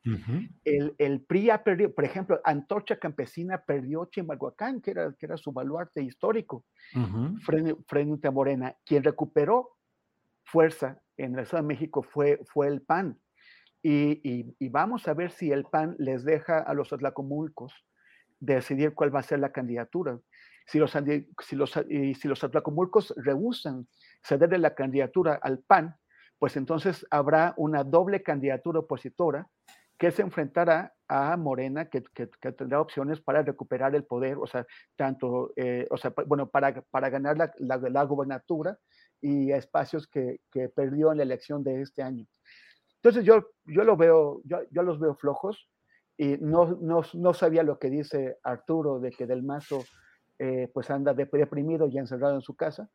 Pero si eso es así, pues también los mismos atlacomulcos deben estar bastante confundidos en cuanto a quién va a ser su, o, quién, quién, los podría representar. Entonces creo que, que no, que, que, no hay mucho ahí. Las, las últimas opciones que tiene el PRI, pues está, como ya hemos comentado aquí antes, están en, en retener, si es posible y como pueda, Hidalgo, y sobre todo aferrarse a su último baluarte que es Coahuila.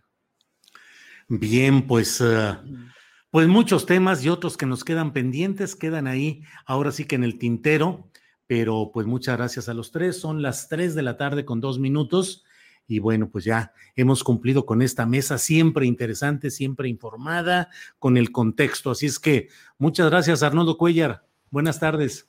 Julio, como siempre, un gusto. Y bueno, hoy no fue mi culpa la guanajuatización, no lo cuenten en mi, en mi ABR. No, no, no. Nosotros lo pedimos, lo solicitamos y con muy buenas cuentas entregadas de parte tuya. Gracias en términos informativos. Gracias. Saludos a Arturo y a Temoris también. Y felicidades Arturo por toda esa actividad que hay en torno a Notas sin Pauta que va consolidándose muy bien. Muchas lo gracias. que es estar chavo, con lo que es estar chavo, Arnoldo. Eso no viene, man. Sí, Arturo anda movido, pero de veras.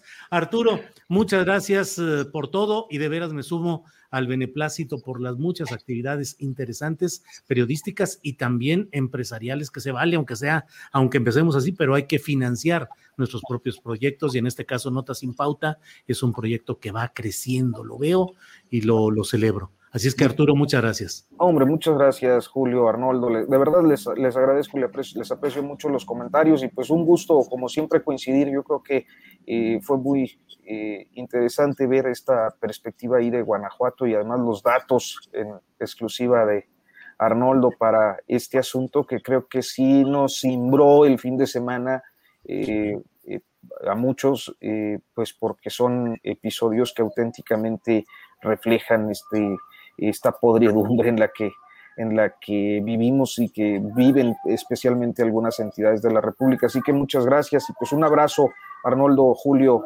Temoris.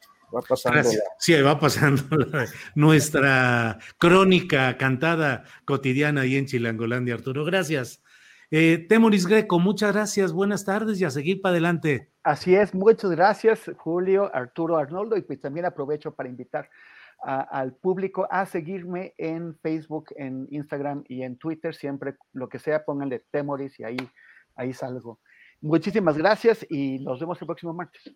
Sí, así es. Muchas gracias a los tres y pronto nos veremos. Gracias. Saludos. Bueno, nos, no nos deje porque vamos a entrar ahorita con Adriana Buentello para la información de los últimos acontecimientos, lo que ha pasado en este día, notas relevantes, comentarios, todo. Estamos aquí ya con Adriana Buentello, a quien saludo como siempre. Buenas tardes, Adriana. ¿Cómo estás, Julio? Saludo a todos los que nos están viendo y tenemos pues bastante información, Julio. Comentarles que hoy en la conferencia mañanera, recuerden que los martes es el pulso de la salud y todavía, Julio, estamos en época de pandemia. Hoy el doctor Hugo López Gatel comentó que pues ya tenemos dos, eh, ocho semanas, ocho semanas consecutivas eh, que presenta la baja en la reducción de casos de COVID-19 y que también además tenemos una reducción del 63% en los casos de hospitalización. Sobre la variante MU, eh, dijo que está clasificada por los organismos internacionales de salud como de interés, por lo que no escapa a la inmunidad de las vacunas ni tampoco es más agresiva. Julio, y también, no sé si viste estas declaraciones del presidente nuevamente contra el Poder Judicial, llaman mucho la atención, eh, Julio, porque eh, recordó este caso en el que se le regresó a un, eh, eh, se le regresó mil millones de pesos a una persona eh, a través de un juicio, eh, pues con daño al erario, como dice el presidente, y lo recordó la semana pasada, pero hoy eh, dio a conocer o dijo que le duele en el alma este caso en particular, dice en lo más profundo, hizo un llamado respetuoso, así lo dijo, fraterno y cariñoso a miembros del Consejo de la Judicatura Federal. Incluso dijo Julio que le tocó proponer a él a tres personas de primera, dos mujeres, y entre ellos destacó dos mujeres, entre ellos destacó al maestro Bernardo Batis, de quien dijo que es un hombre íntegro. Eh, y cuando se le cuestionó, Julio, sobre si un reportero le cuestionó sobre si se equivocó con estas decisiones, el presidente López Obrador dijo que no, pero que a lo mejor pues ese ambiente los adormece. ¿Cómo ves estas, estas declaraciones, Julio? Pues fíjate que resulta muy, eh, pues muy indicativo del propio, de la circunstancia que se vive en el país. Yo no tengo ninguna duda de las buenas intenciones y el espíritu de cambio que impulsa el presidente López Obrador, pero tampoco tengo ninguna duda de que la voluntad las buenas intenciones y las declaraciones por sí mismas sean capaces de cambiar una estructura de corrupción, de injusticia, de complicidades, de impunidad que forman parte de un sistema que no es fácil cambiar y que con las reglas uh, del sistema político actual, pues simplemente se ve como con frecuencia esas buenas intenciones presidenciales no logran aterrizar. En este caso, el propio presidente de la República nos está hablando de cómo dos de sus propuestas que triunfaron, pues que ya están ahí instaladas en la Suprema Corte de Justicia, dos mujeres, no han cumplido con las expectativas que él ha tenido.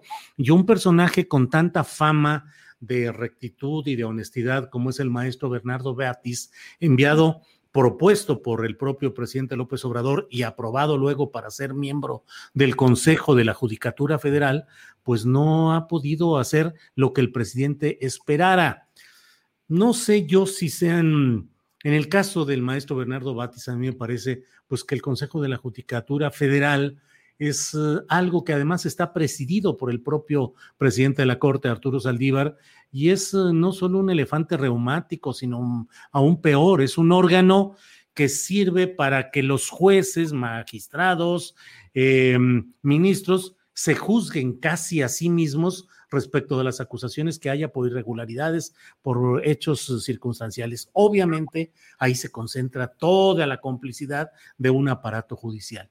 ¿Qué podría hacer Bernardo Batis por sí solo frente a una realidad como esta? Yo creo que no mucho. Del otro lado, pues las propuestas para eh, eh, ministras de la Suprema Corte de Justicia, pues también formaron parte de los grupos políticos, uno relacionado con eh, Alfonso Romo, es decir, la candidata era parte del equipo de Alfonso Romo, que pues siempre lo he dicho y no tengo por qué suavizar ahora las palabras, pues forma parte del espectro más negativo dentro del amplio frente eh, que encabeza López Obrador. Entonces, pues por ahí no era mucho, o sea, los intereses de, de empresarios, de grupos de Nuevo León, en fin. Y por otro lado, eh, pues una ministra que es esposa con su propia carrera judicial, pero de un contratista eh, muy conocido y muy relacionado con la llamada 4T. Entonces, pues no es posible que las cosas cambien solo a partir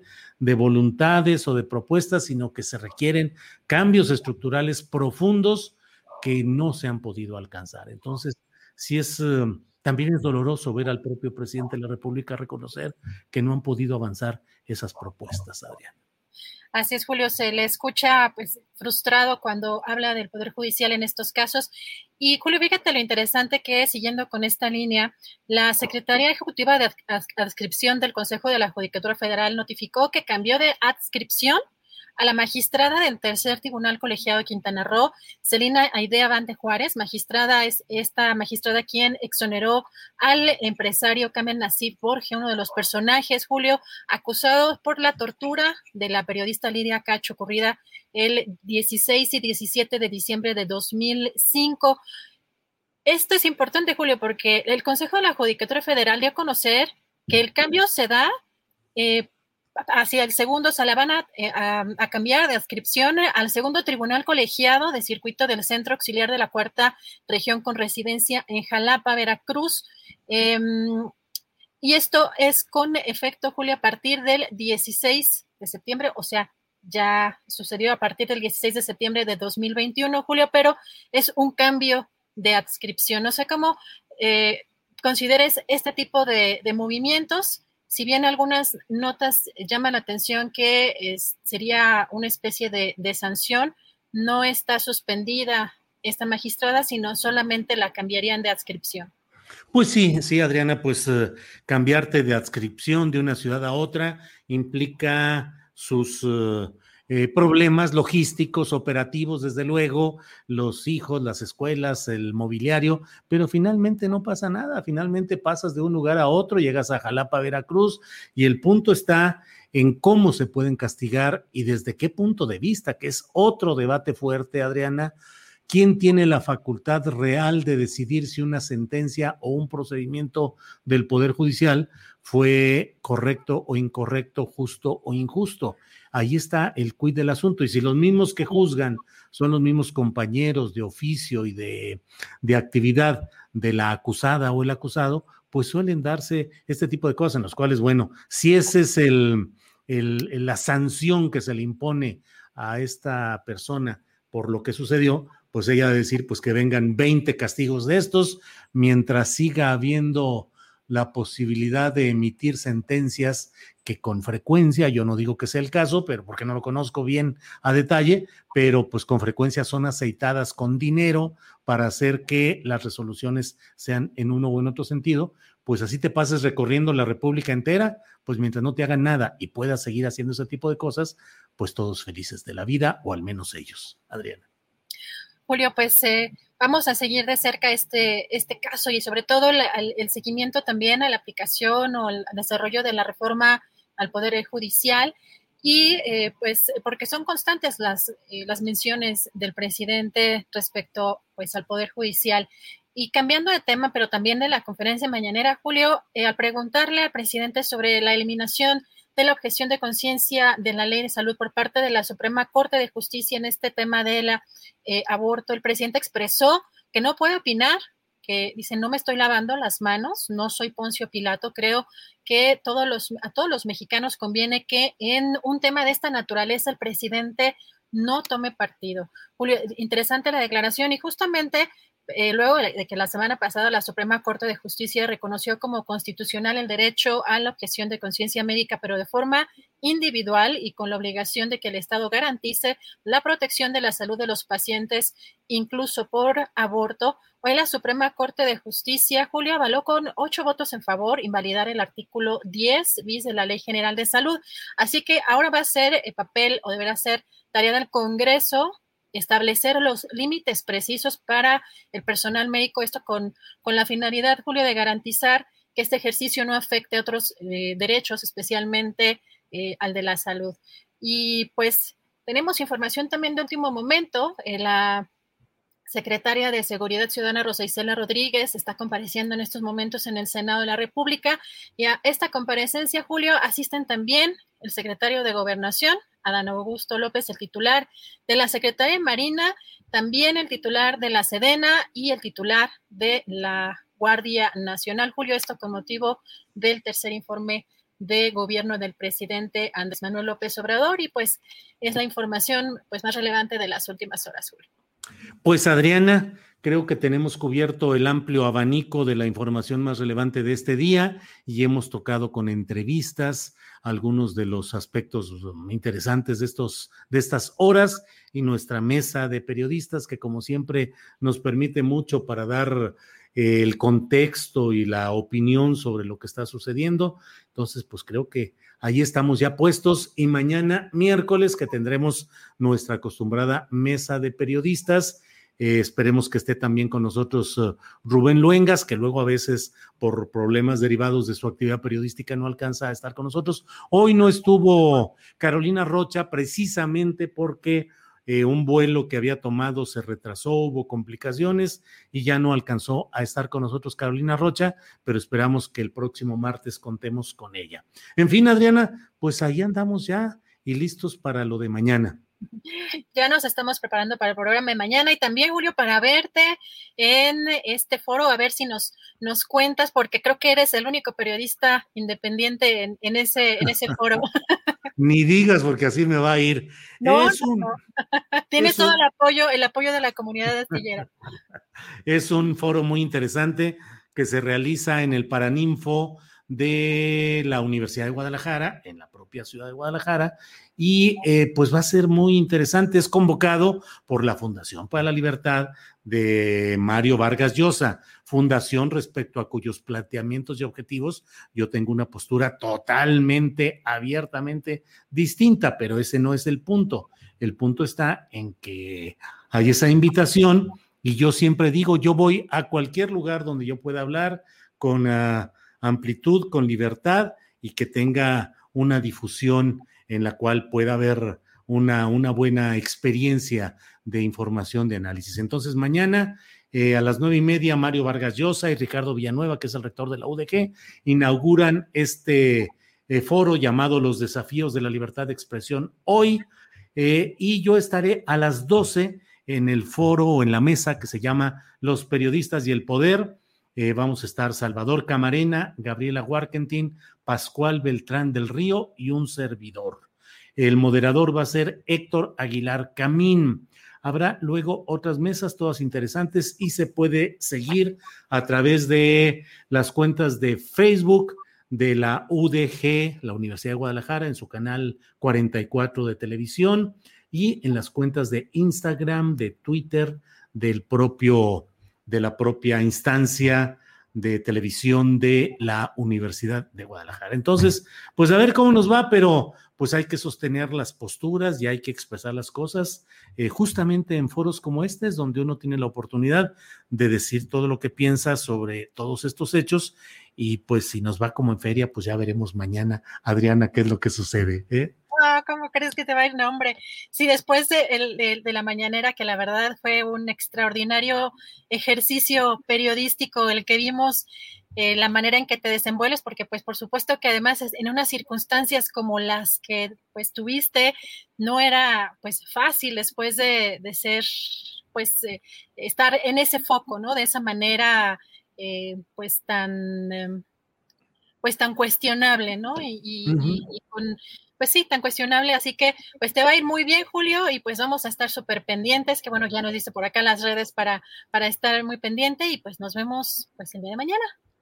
Adriana, muchas gracias por la producción de hoy, que como siempre estuviste, pero puntualaza y con todos los invitados eh, que convocaste y con todo muy bien. Gracias a ti, gracias a la audiencia, gracias a Tripulación Astillero y nos vemos mañana.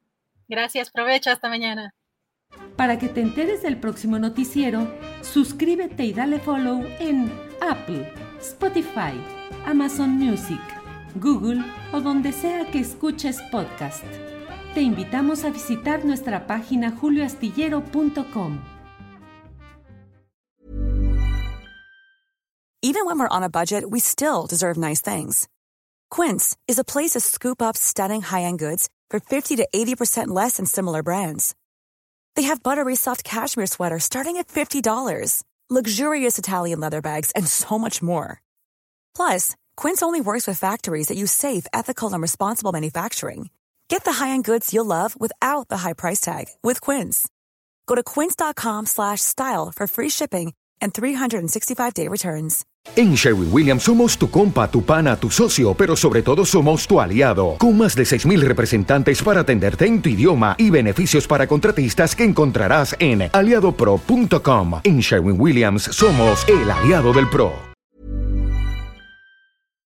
Para que te enteres del próximo noticiero, suscríbete y dale follow en Apple, Spotify, Amazon Music, Google o donde sea que escuches podcast. Te invitamos a visitar nuestra página julioastillero.com.